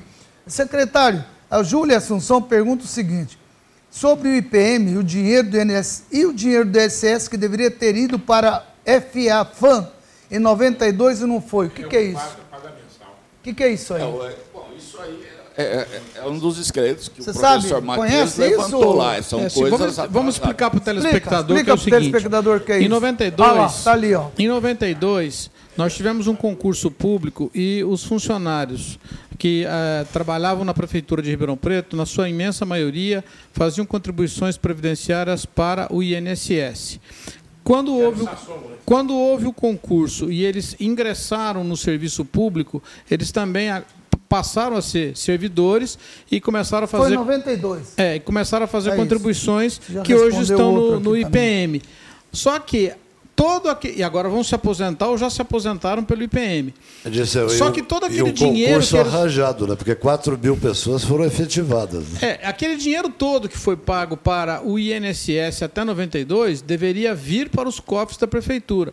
Há uma compensação de todo aquele que vem de fora do sistema de previdência pública do município de Ribeirão Preto, venha ele de qualquer outra unidade da federação, estados ou outros municípios, ou venha do INSS, aquilo que foi passado, que foi contribuição lá de trás, tem que ser reposto agora ao cofre municipal. A prefeitura precisaria ter entrado com alguma ação, alguma medida judicial, paga, já que quem paga mensalmente. é, já que eh, assim como temos outras contribuições que, que poderiam vir. Tá, mas ele, ele- ele recolheu até o teto, né, se for o teto, e aposenta aqui com salário integral. E não recolheu o tempo todo para receber integralmente. Ô, Afonso, o Exatamente. Lucas aqui te pergunta o seguinte: eu li uma matéria da prefeitura falando de um funcionário que fez um projeto de monitoramento de vazão e pressão e custa em torno de 800 reais. Existe um projeto para a DARP investir 12 milhões em motorneiro de vazão e pressão. Esse projeto será utilizado pelo DARP ou o DARP vai pagar uma fortuna para uma empresa fazer o mesmo serviço? O Lucas, eu quero crer que, é um servidor nosso, bastante, bastante polêmico, eh, não se informa direito, trabalha contra a empresa, se é essa pessoa. Eh, ele conhece o projeto nosso, nós estamos discutindo. O Bruno tem recebido, o engenheiro Bruno, ele não no DAERP, ele é um servidor, trabalha na, no setor de bombas, mas é um engenheiro com, eh, aeronáutico com uma, um- uma especialização fantástica. O equipamento do Bruno custa realmente 800 reais. É um equipamento fantástico que está sendo apresentado em Campinas, agora no Congresso Nacional de Águas Subterrâneas, que vai ter projeção nacional, que vai ser apresentado também aqui agora, dia 29 e 30, no Seminário Estadual de Saneamento Básico em Ribeirão Preto. O Bruno tem recebido todo o nosso apoio, nós já estamos Mas com nós, nós já é estamos com seguinte, quatro Afonso. equipamentos do Bruno sendo testado, ainda é Vai ser feito com o Bruno, é isso? não, tem que ser feita uma licitação. É, o, o projeto do Bruno foi desenvolvido dentro do Mas foi dentro da ERP? Foi desenvolvido dentro fazer Mas, licitação? mas Você tem uma pessoa competente que pode fazer para você? essa é uma pequena parte do sistema de automação. Você pode controlar pressão e vazão. Como tem esse equipamento do Bruno, tem vários outros equipamentos. Entendi. A, empresa pública ela precisa se pautar pela legalidade. O Bruno tem recebido todo o apoio para que esse equipamento dele seja utilizado. E Hein? está sendo. E, Tem de é, quem? O que, que é do Habib? Também tem, tem, tem, tem, tem vários sistemas no mercado. Tem Ah, vários não sistemas no Tem uma mercado. empresa de controle de pressão. Ah, tem? É. Ah, Tem, ok. tem de controle, E ele vazão, também apresentou para vocês? É Ele viável? apresentou no começo do ano. É, nós conhecemos o projeto dele. Foi feita uma prova de, de, de, de conceito aqui no Jardim Recreio. Funciona, Funciona muito bem, bem? mas não adquirimos. Nós estamos. Primeiro nós precisamos acabar com vazamentos. Entendi. Precisamos fazer projetos para depois ter todo então o processo de automação que vem depois. Os 12 milhões de reais a que ele se refere aí é um projeto de automação, um centro de comando e controle, que vai muito além de você ter um equipamento de 800 reais para monitorar vazão Afonso, e pressão. Mais uma pergunta. O, te- o telespectador Heitor, é, Heitor Rigon, do Elton do Heitor Rigon. O do Elton do Heitor Rigon. Isso. Ele pergunta o seguinte, o povo ribeirão Preta- pretano está cansado de pagar taxa pelo DARP esgoto e mais caro que água. O esgoto é mais caro que água. E onde passa tem vazamento de esgoto e água. Cadê os funcionários? Quer dizer, é isso que ele fala. Ele está dizendo o seguinte, ó, eu estou pagando esgoto mais caro que água e aonde passa água, quer dizer, tem muitas vezes vem chuva e que não é esgoto, tudo vai para lá, vai para o esgoto, onde é separado e é cobrado como esgoto. É, esse, isso? Esse problema é do contrato original, né, que o esgoto é superior ao valor da água. É isso mesmo? É, o custo realmente de, de você é, coletar, afastar e tratar o esgoto é mais alto do que a água. Sim, mas Isso quando é vai certo. água e não é só esgoto, qual é o custo disso? Você tem, água de chuva, é, água. Aí é a eficiência. Nós temos que eliminar todas as ligações clandestinas que existem de água pluvial que está sendo canalizada para o esgoto. Elas existem. Vamos fazer agora em dezembro uma, uma varrição na cidade para tentar eliminar esses pontos Ô, de, de, de, de, de extravasamento. Então eu vejo que aí nós estamos pagando, a cidade paga é mais uma coisa, né, Matias? Paga um- uma fortuna também. O que nós estamos querendo aqui hoje, tanto 2030, e com a ajuda de vocês, Mariana aqui, o vereador, seguinte, gente, onde que a gente pode economizar para que a prefeitura não entre num colapso? Segundo o secretário, entra o mês que vem. É isso, secretário? Pois é. E o prefeito fica desesperado, não tem como fazer milagre. Nós estamos tentando aqui, como sociedade civil, trazer algumas sugestões, porque não adianta a gente bombardear o IPM, pode olhar daqui para frente o que foi feito para trás. O, funcionário tem o direito dele adquirido, foi ele pagou a parte dele, quem não pagou, daqui para frente pode mudar. Parece que a presidente do IPM já falou que vai mudar, vai colocar teto. Aliás, boa notícia, viu, Maria? Boa notícia, depois do programa aqui, vimos que o prefeito já tomou algumas decisões, não é isso, Dirceu? Que já vai limitar o teto, vai ser... Agora, nossa obrigação é levar sugestões.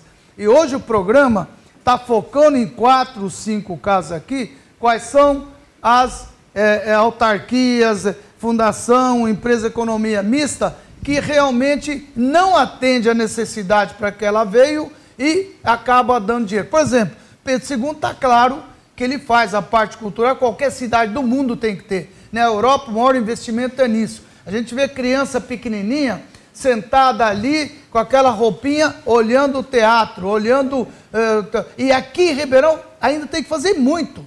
Falta muito. A cultura aqui é lamentável, né, Giba? Cultura aqui, é, então nós vimos aí quase pega fogo em museu, eh, não sei o quê. Então, tudo bem, Fundação Pedro II. Mas e o restante? E, aliás, O que é a que pode feito? os nossos Aliás, os nossos museus repasse aqui estão você fechados, né? É menor do que vai para uma FIPASE, que na verdade poderia ser autossustentável é, com o dinheiro do Estado ou tendo alternativas, não é? Eu não, tô, eu não sou contra, eu Não, acho não, isso- fantástico.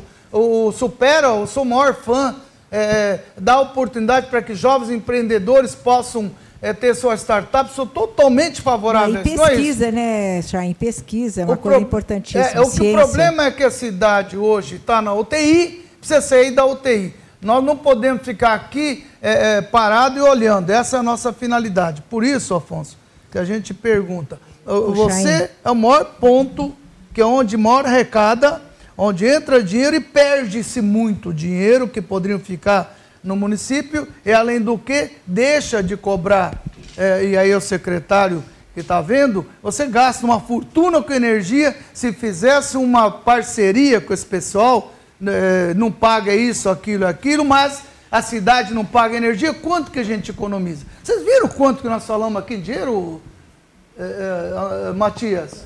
Você é, que algo- nisso. É algo, é algo expressivo. Só que nós não podemos esquecer que todo esse, esse prejuízo, esse déficit que está vindo, ele tem um histórico. Não é? É, as, contas, as contas da gestão anterior foram elevadas. Segundo, você tem prejuízos que foram gerados anteriormente, é o caso típico do IPM, onde eu citei aqui já diversas vezes o déficit atual de 15 bilhões de reais, não é um negócio pequeno, e que você precisa pensar muito na solução. Essa solução passa por diversas ações. A Coab. A Coab também é um histórico. Você tem aí um endividamento de mais de 50 milhões de reais da Coab. É, e isso precisa ser pago. Não, não, não tem como é, retirar isso do fluxo de caixa. Isso vai ser pago. Pela Ou- prefeitura. pela prefeitura. É, Hoje, a maravilha, prefeitura né? ela não consegue ela arcar Então, diretamente. gente, Então, por que o Fundo não tira Previdenciário... tudo isso? Para de sangrar. Tem uma lei que diz o seguinte, já que o Elcio você conhece. Quando você tem um problema numa empresa, primeiro arruma. Tenta arrumar, que é o que a gente está pedindo aqui. Segundo, não conseguiu arrumar, venda. sai fora. Se não conseguir, fecha. Pelo amor de Deus, senão ela acaba com você. Ou arruma ou vende ou fecha. Então, você mas não o pode f- deixar ela te sugar. Mas o Se fecha. sugar, for, o Morandini, É, o você fecha- pode ser utilizado em outro lugar. amigo. Não, veja só. Não o- faz a, falta. A, É contrato Coab- assumido. a Coab, você tem que honrar com esse déficit. Ok, honrar uma vez só, não fica abrindo uma é, buraco. Não, é é, longo tu- prazo. é todo o valor. Veja, a própria prefeitura reduziu o gasto mensal da Coab. A Coab é um modelo que existiu no passado que hoje ela não faz mais sentido. Mas você precisa arcar com a dívida que você tem do passado. Sim, vai, como é que vai arcar? Só, só dar um exemplo. Pois não. O professor Matias falou da CODERP. Quando nós assumimos a CODERP, teria que fechar a CODERP. Ela tinha uma dívida com a receita de 200 milhões. Se nós fechássemos, essa dívida Da prefeitura. Ué, quem que vai pagar? Não, nós renegociamos, estamos pagando um milhão por mês, conseguimos aí num, num refis é, interessante que nos está favorecendo. Então estamos pagando, mas é um milhão por mês que nos sangra. Então Então, só, tem que sustentar o pessoal. é, agora, a CODERP, ela tem que ser bem gerenciada, e ela está sendo, e ela tem que ser bem aproveitada, porque senão ela vai continuar sendo um peso. A Coab já não tem mais finalidade. Aqui, ó, por exemplo, o telespectador Guilherme Filho faz fecha em Coab. Chain tem razão. Obrigado, hein, amigo. O grande falando pra problema de fechar, fechar a tá Coab é você acertar o ativo e o passivo. E o passivo é muito grande, é muito alto. Primeiro, que nós temos o passivo trabalhista. Nós temos lá aproximadamente 80 É, Desculpa, se eu funcionários. sou com uma empresa privada, se eu faço um negócio desse, a Polícia Federal bate no dia seguinte na minha casa, dizendo você está burlando a lei. Você, a prefeitura pode burlar? Você está dizendo isso. Não, não, vê bem, não é Você burlar, está, não. lógico, Você- eu não fecho porque deve aqui, faz aquilo lá. Como é que é isso? Só para você ter ideia, o, o FGTS, com o FGTS, as contas não fecham. Vocês A depositam o FFDS funcionário, né? funcionários todos estão recebendo, deve, funcionário não pode. Olha, a única coisa que sou frontalmente contra, funcionário não pode ser penalizado, não importa onde quer que seja. Lá, lá O recebem. único lugar que não pode ser fu- funcionário não pode ser penalizado, seja particular, seja municipal, federal, não pode. Ele trabalha e depende daquilo. É quem administra tem que ser É, o- penalizado. os funcionários da Coab são contratados pela CLT, está todo regular, Ok. depósito de fundo de garantia tudo direitinho e tudo mais. O problema é que a Coab buscou recursos no FGTS para construir as casas. Como você disse, mais de 80 municípios. As dívidas ficaram. O dinheiro não foi retornado, ficou dívida.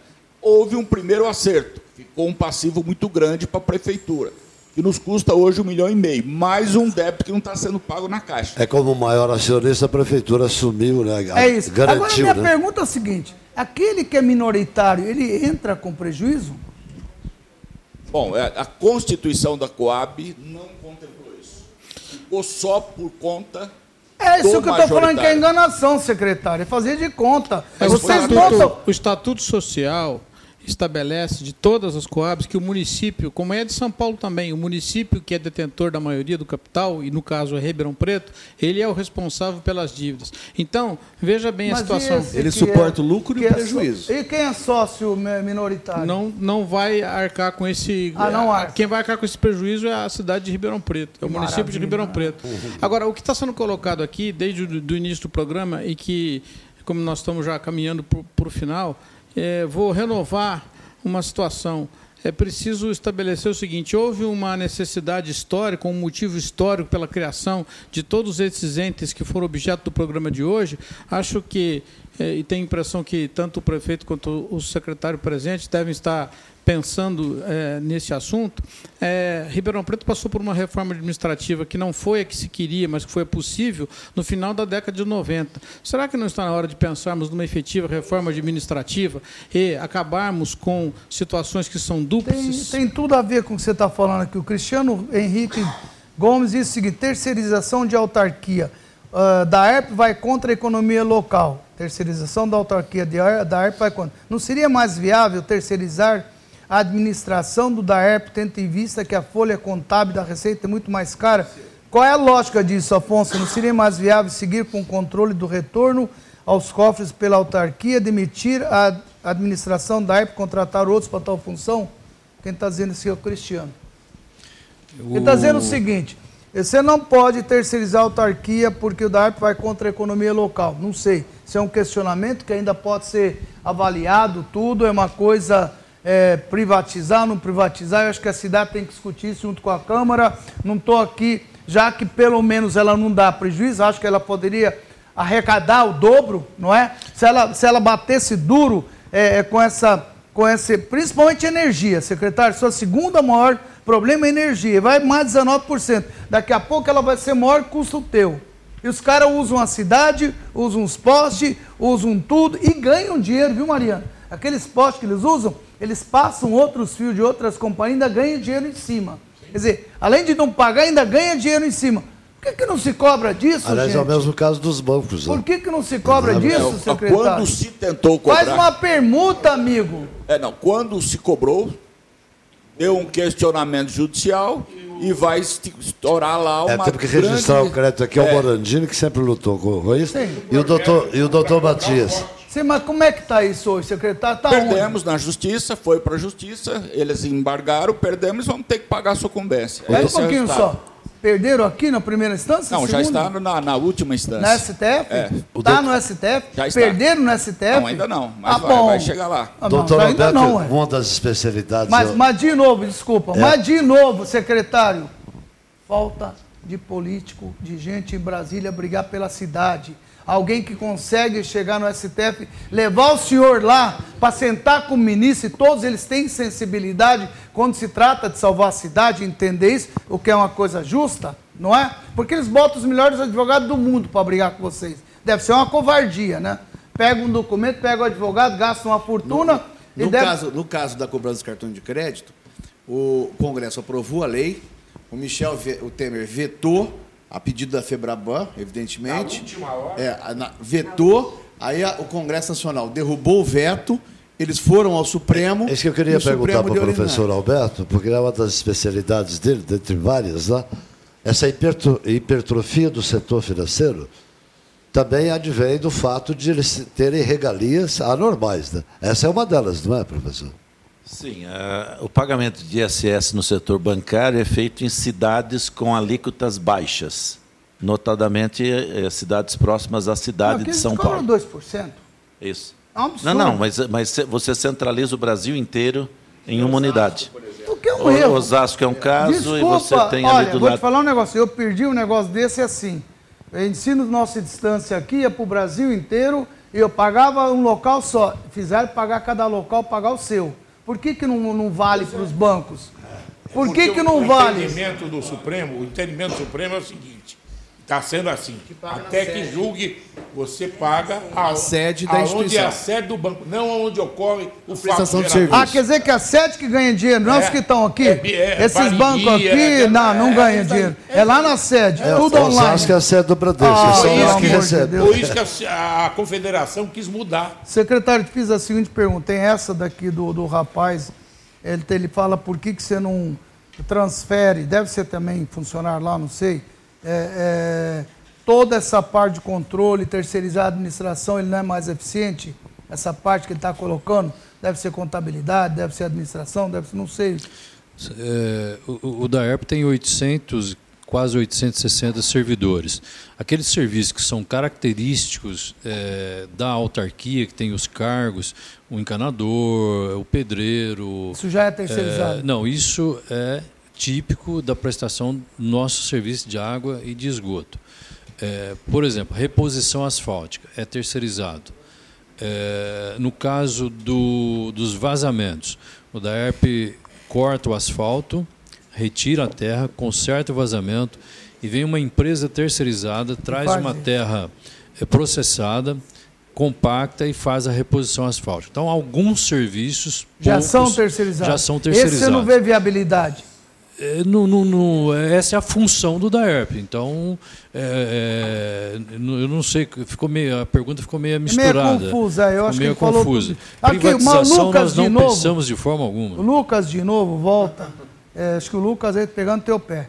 Resumindo, o DAERP poderia fazer um plano de tecnologia e investir na energia fotovoltaica. Com isso, economiza- economizaria muito na conta da luz. Pedi hoje ao colega que trabalha ao lado dele Você sabe quem é? Sei. Você não vai demitir. Meu telespectador, Não, de forma alguma, não. O Lucas, o, o Lucas é uma pessoa Pelo que. amor de Não, Deus. O, o? Lucas, ele aqui está sendo, ele quer ajudar, O? Lucas foi candidato a deputado federal. Isso aí, uma pessoa, Lucão. Tá certinho. Eu- eu- Parabéns. eu- eu Tem que dar respeito- sugestão mesmo e qualquer coisa, estamos aqui. Eu o respeito, é uma pessoa interessante, faz a gente crescer, porque nos leva a Ele pensar. pode te procurar para dar sugestões? Sim, eu tenho porta Lucas, aberta com lá, ele. É, porta aberta, se você tá hoje, lá. hoje conversei com um colega dele, fizemos uma reunião específica para tratar de eficiência energética. Muito bom. Coloquei essa questão da, da energia fotovoltaica.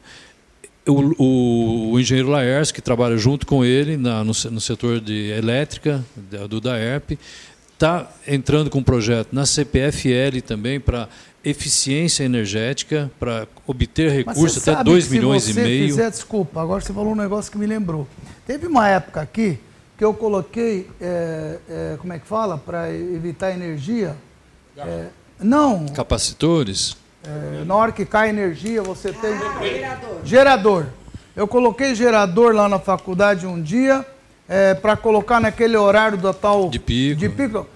Vieram e ofereceram o mesmo preço para mim, para mim não pôr. Nós, nós, nós tem- nós temos negociado todos os contratos do Vocês DAERP. não com- tem como colocar, fala Não, que vai não, colocar nós- isso, vou colocar essa energia, tal, tal, tal, vou fazer. Se Nós- não conseguir fazer eles, enquanto não faz pagar imposto, não Nós- é? enquanto você não permuta, não dá para fazer isso? Nós renegociamos todos os contratos com a CPFL recentemente, é, em função de carga, em função de, de, de, de- horário, de Amor, pico, essa coisa "Você toda. negociou, mas tá pagando. Não, Eu queria tem que pagar, ué, tem tenho que que pagar, pagar, não. não- não se tem você não fizer, desculpa, se você fizer é, é, essa maneira é, de tentar mostrar que você consegue economizar, ou com, é, como esse foi feito no Nordeste, mostrar para eles que você acaba com eles, como- bagaço, como que eu- é, como- como disse como o- que eu vou conseguir isso? Chaim?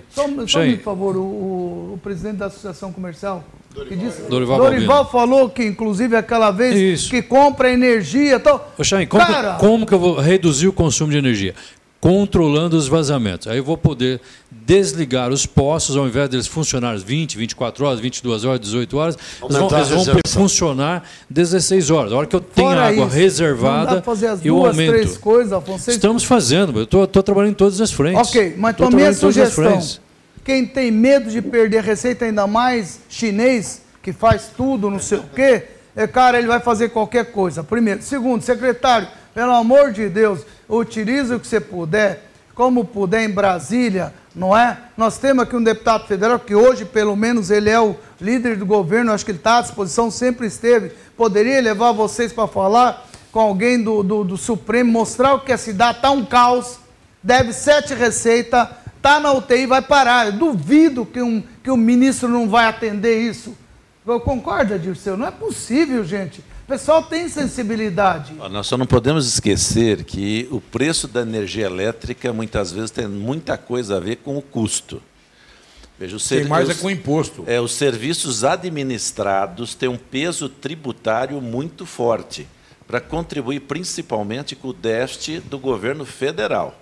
Isso vale para a energia, isso vale para a Ah, água. isso dá interesse lá em cima, isso você Sim, quer dizer? Isso é vale que nem pra- do banco, que isso o cara vale pra- chega lá e... Isso, isso vale para diesel, isso vale para gasolina. São os mais tributados. Olha só, o Rick de Carvalho dá uma ideia boa. Chain, a Prefeitura de Ribeirão não precisa urgentemente de um setor especializado em redução de custo, pois existe muito desperdício. Fantástico isso aí, né? Não poderia ter um setor, secretário? Olha, eu te garanto para você que foi a administração que mais reduziu os custos. Ah, ok. Você tem um limite. Mas você tem algum setor especializado Mas tem, tem nisso? o Coen, Temos- o Cotim. Temos, temos dois órgãos. Um COEM, que é o Comitê das Empresas Municipais, se puder falo sobre ele, Uhum. e o COTIM, que é controle de todas as secretarias. Mariana, coitada, sabe o sofrimento que é nessa redução que nós fazemos. Não é só redução de dinheiro, é sugestões para se economizar. Existe uma comissão para isso? Participa, Mariana? Se a Mariana participar, fico tranquilo. A Turquinha, ó, é, é. aqui, Ela ó. participa, sim, ela a- consegue fazer ali, segurar bem, né? Afonso, mais alguma coisa? Não, eu só gostaria de, de, de, agradecer a participação do Lucas. O Lucas é uma pessoa que a gente respeita bastante. Ele é um sindicalista, uma pessoa que ah, trabalha, é sindicalista. sindicalista. foi candidato a deputado federal, é um batalhador, Nós respeito muito. Entrevistamos ele aqui. E, e acho que o Lucas, é, as portas estão abertas. Essa questão da energia fotovoltaica foi exatamente o que eu pedi hoje para o nosso engenheiro, para que nós dessemos resposta à sociedade. Elas me perguntam por que, que eu não compro energia elétrica mas, no Mercado mas, Livre? Afonso... Por que, que eu não faço energia fotovoltaica? Por que, que eu não negocio meus contratos com a CPF? Fera. Falei, faça para mim um, um relatório consistente para que a gente possa realmente. Por que o DAERP não pode pagar para a prefeitura fazer a reposição do asfalto? De novo, Lucas. Lucão, você devia ser deputado federal mesmo, cara. Você é bom. É, é competente. A, a, prefeitura também contrata esses serviços de terceiros, né? Antigamente tinha o Dursarp, né? O Dermurp, então, né, Morandini? Paga. Que fazia prefeitura isso, também né? paga? É, também paga. Esse, é. serviço então, tá também. Bom. É, a prefeitura só também tem é Ô, Lucas, olha, obrigado pela sua participação. Está aqui o o Afonso à tua disposição, te elogiou, porque de fato não é o fato de ser sindicalista, mas um sindicalista ele, trabalhador. Ele nos ajuda Alguém muito. que traz. Isso é o verdadeiro sindicalismo que ajuda. Ele quer mais do que aquele que paga, ele esteja bem. Porque tem sindicalista que quer detonar o patrão dele. Quebra os dois. Aí o cara não tem dinheiro para pagar ninguém. Tem alguém que pensa em melhorar, trazer sugestões, como eu estou vendo que é o teu caso. E é isso. Vocês têm que ajudar com que traga dinheiro para poder pagar todo mundo, que é o caso hoje que a prefeitura está se vendo uma situação calamitosa, né, Mariana? É verdade. Mas eu acredito que esse programa, eu acho que ele, nós todos ganhamos. E eu queria aproveitar, antes de terminar, fazer um convite para que todos possam ir ao teatro em dezembro, que todos os espetáculos serão gratuitos, voltados ao espírito natalino. Então eu queria aproveitar essa audiência que você tem aqui. Turquinha mesmo. Essa aí aproveita e vende o kibe mesmo. Pode falar, Maria. Então, é isso. isso aí. Então nós vamos ter todos os nossos espetáculos gratuitos. Gratuito. É, com espírito natalino, seja a orquestra. quando, Maria? Em dezembro, dezembro, todo dezembro. Bacana. Parabéns, e agora viu? em novembro a gente gostaria isso, também. Isso é um pouco a micharia que ele te passa por mês. Não, não, não ele é bonzinho. Não, ele é bonzinho. Não, tá muito não, baixo. Vou não, defender é você agora. A árabe defende a árabe. Não, tá bom, tá Pronto, bom. Então, nós estamos aqui. Tá bom, aqui obrigada, ó. hein? Vamos ao teatro. Tá certo. Olha, o Renato Faria diz o seguinte, mas então é simples assim? Diz que não vai pagar fornecedores, fica por isso mesmo? Acho que está falando com você, secretário. E olha, está dizendo, parabéns pelo programa. Se puder, manda um beijo para minha mãe que não perde uma mentoria, Dona, Dona Cleide. Cleide. Um beijo, Dona Cleide, viu? Secretário, está perguntando para o senhor isso. É o. Claro, quando o cobertor é curto, você tem que dar preferência para algum lugar. E a preferência que nós estamos dando é para educação, saúde e salário de funcionário. São as três importantes. Parabéns, secretário. O Alessandro, secretário, pergunta o seguinte aqui, Alessandra Queiroz. As férias funcionários públicos será parcelado em três vezes. Uma vergonha dinheiro para ser usado para o nosso lazer. Nem isso temos mais direito. Mas, afinal de contas, décimo será pago ou não no dia 30 de novembro, ela está perguntando. O, bom, ninguém disse nada em parcelar. Alessandra se, Queiroz. Eu sei, se alguém falou em parcelar, criou-se um factoide aí. Nós estamos administrando dia a dia. Se lá, nós, tá ali, ó. nós vamos fazer todo o possível, sim, para que não atrasemos os salários. Nós vamos até onde é possível. Quando eu disse, você parou de pagar os fornecedores, sim, para poder privilegiar o salário dos funcionários. Muito bem. Então, mas em janeiro voltamos a pagar todos os fornecedores e colocar todo mundo em dia. Quero dar uma dica aqui, Muito secretário, bem. se é que o senhor já não a recebeu, mas o Tribunal Regional Federal da Quarta Região acabou de decidir num incidente importante que todo imposto de renda descontado pelo município é a receita municipal, que é uma das questões que Olha, o senhor colocava aí. Boa, Não secretário. só mais o imposto de renda dos funcionários, mas todo o imposto de renda pago em qualquer pagamento que a prefeitura faça é receita municipal. Tenho comigo que a partir de amanhã o senhor já podia fazer uma separação dessa receita. É, o problema é que nós já estávamos utilizando, corrimos o risco de ter que devolver. Né? Já gastou, já gastou. Já Dirceu, deixa eu só falar uma coisinha. Foi uma pergunta muito importante Qual, que chegou ali. Disse o seguinte: que pergunta que se a, a prefeitura lá. está é, entrando em contato com o Tribunal de Contas para verificar se o repasse que a prefeitura faz para o pagamento da aposentadoria não pode ser entendido é, como sendo. É, despesa pessoal e não incidir sobre a, a lei de responsabilidade fiscal. É, o, o prefeito Duarte Nogueira conversou pessoalmente com o presidente do Tribunal de Contas. Colocamos uma consulta que o tribunal normalmente não atende consulta, mas ele aceitou uma consulta por escrito e vai se manifestar. Claro que eu também acho que você não pode onerar uma prefeitura em função de débitos passados. Então, acredito que isso vai deixar de ser responsabilidade. Isso é importante para o funcionário. O Oswaldo Jardim Paulista disse o seguinte: olha só coisa boa. Tá aqui, ó. É o Diego. Eu disse o seguinte: você tem que ser prefeito, Chain, você tem que ser prefeito de Ribeirão Preto, tem meu apoio. Não aguenta esse mimimi. Ô, Oswaldo, eu não, não quero ser prefeito, não quero participar disso. Realmente ajudaria, adoraria ajudar a cidade. Acho que nós estamos fazendo por aqui sem precisar de estar lá. Queremos ajudar o prefeito, não importa que partido que ele seja, de onde que ele é, como ele é, a gente quer ajudar assim. Eu acho que a gente ajudaria muito mais fazendo os programas Oxe. assim, trazendo sugestões e ideias. E temos gente boa que Oxe pode aí. se candidatar a prefeito. Tenha convicção, tem muita gente boa, tem muita gente com disposição, sem a gente esperar, como foi Jabali, por exemplo. Foi um ótimo prefeito, como são outros prefeitos que podem ajudar a cidade. A nossa disposição aqui, temos convicção. 2020 e 2030 não é ser ninguém candidato. É uma entidade, são entidades da sociedade que querem ajudar a cidade. Por isso que esse pessoal está aqui, está direto aqui, respeitamos quem quer ser prefeito. Aliás, o 2020, Mariana, vai lançar já a partir do início do ano, vão abrir as inscrições pelo nosso site 2020. Para quem quer ser candidato a prefeito, vereador, nós vamos abrir e fazer realmente um, um trabalho com esse pessoal dando cursos, treinamento, explicar o que é uma prefeitura, como é que é uma câmara, não sei o quê, e que cada bairro tem o seu representante e que o prefeito também. Tem muita gente que quer ser prefeito não tem condições, vamos ajudar, inclusive a falar. Esse vai ser a nossa meta no 2020 e tenho convicção, junto com 2030, a gente vai fazer esse trabalho. Então, vamos ajudar a cidade sim, e não precisa ser prefeito para isso. Pois não, vereador. Aliás, eu queria que cada um colocasse, já estamos no final, fizesse as considerações. Tem, tem um artigo de um professor de Direito Econômico da USP, Carlos Ari Sandfeld, e ele fala isso. Um empresário bem sucedido como você resolveu ser prefeito e foi eleito. E aí ele, vamos fazer isso, vamos fazer aquilo, e aí a lei amarra o prefeito. Quer dizer, existem muitas situações que o prefeito, a administração, hoje, Sharon, você fala, vou fazer isso, você vai lá e faz.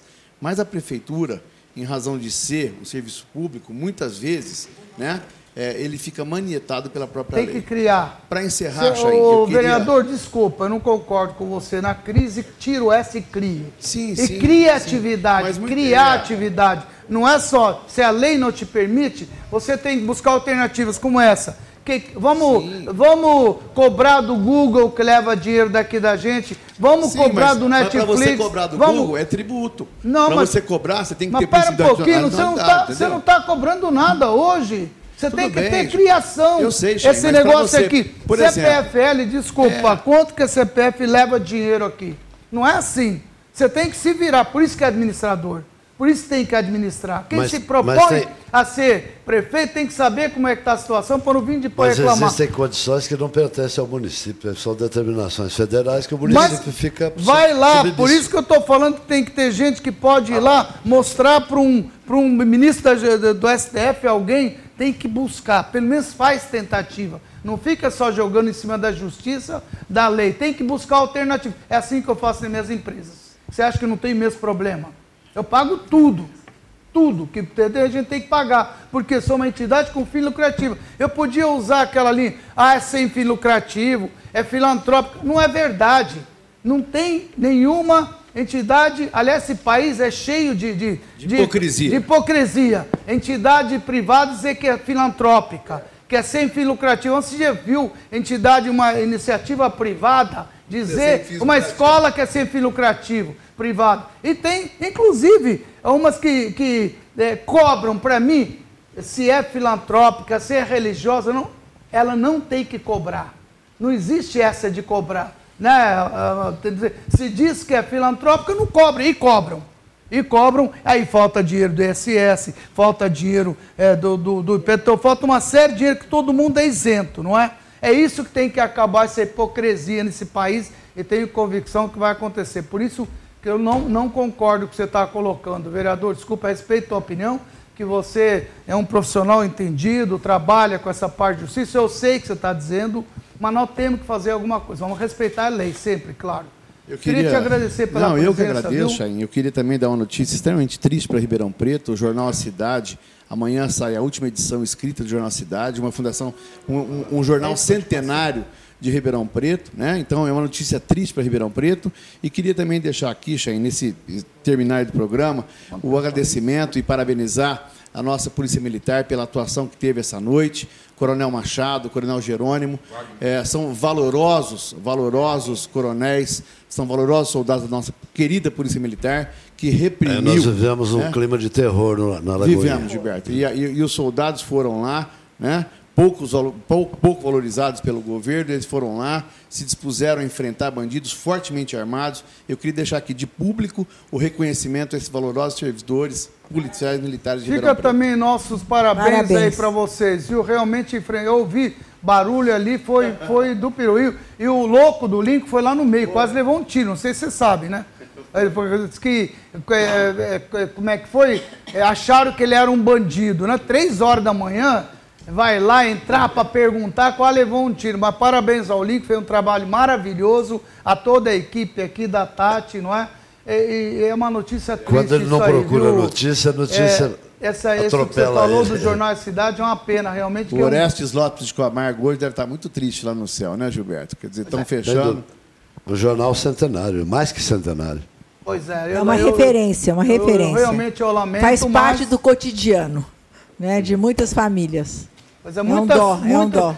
Ontem, antes de ontem, é a gente dava uma, uma palestra, digital. É, Matias, sobre inteligência artificial.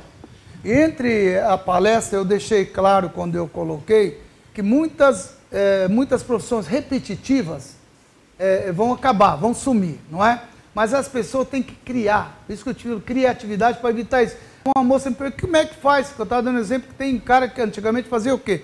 É, é, passavam vamos dizer, montar carro. Ele só apertava o parafuso, apertava o parafuso, apertava. Imagine quantas vezes o cara aperta o parafuso, né? Uma máquina vai fazer isso. E quem disse que aquele cara só sabe fazer isso, só apertar parafuso? É que nem a história do lixeiro. Tá lá por quê? Por obrigação. O que, que acontece com esse cara? Gente, tanta coisa que ele pode fazer, usar a cabeça, usar as mãos. As pessoas precisam se, se virar, reinventar. É a mesma coisa nas empresas. O mais fácil é isso.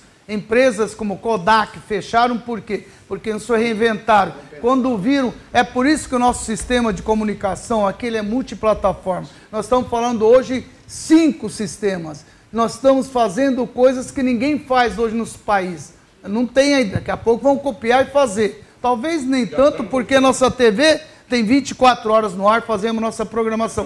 É isso que nós estamos fazendo para quem disse. Nós estamos servindo a vocês, para que possa realmente levar as informações só de Ribeirão Preto. Estamos aqui um trabalho fantástico, 20 e 30, e queremos que vocês participem. Eu quero mais uma vez, secretário, muito obrigado, viu? É, Você sempre tem sido elegante. Obrigado. Nunca deixou de vir colocar a sua posição, não é? Ao Morandini, obrigado pela história. Só quero dizer, trabalhei no Jornal Cidade 40 anos, no tempo do Orestes Lopes de Camargo. Machuca, e realmente né? a cidade está de luto. É. Afonso, mais uma vez, parabéns. Né? Eu não canso de te Obrigado. elogiar, mas vou te cobrar sempre que você pode fazer Obrigado, mais pela tua capacidade. Posso fazer muito mais. Posso e conta mesmo. comigo no que você precisar. Se um dia eu sair em Brasília junto, no STF, falar com os ministros, você me conta comigo.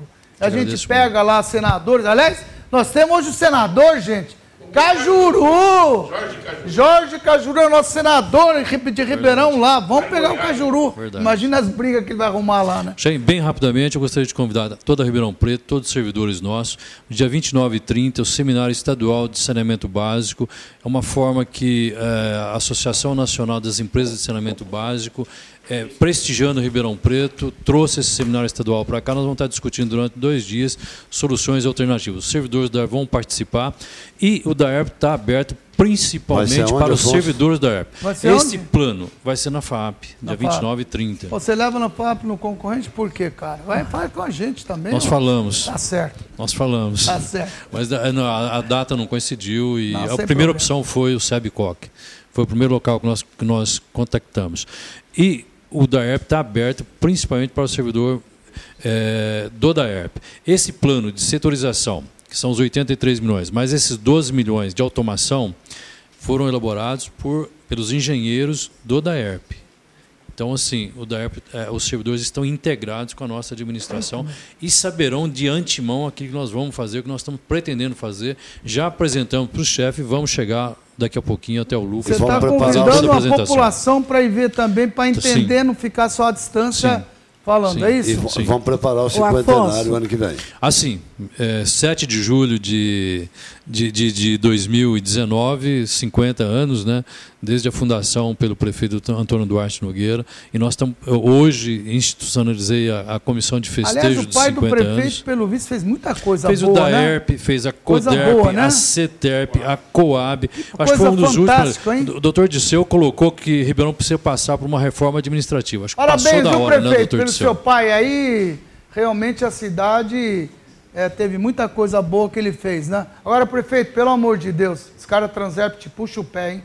Pelo amor de santo Deus. Senhores, muito obrigado. Obrigado pela presença obrigado, mais uma obrigado. vez. Um abraço. Matias, muito obrigado, viu? Uma pena que hoje você não conseguiu falar que não te deixei, né? Agradeço a atenção. Mas você muito vai obrigado. ser sempre aqui, você é parceiro nosso. Obrigado a todos, a você, telespectador, e até o próximo Mentoria. Boa noite. Boa noite. Não te deixei.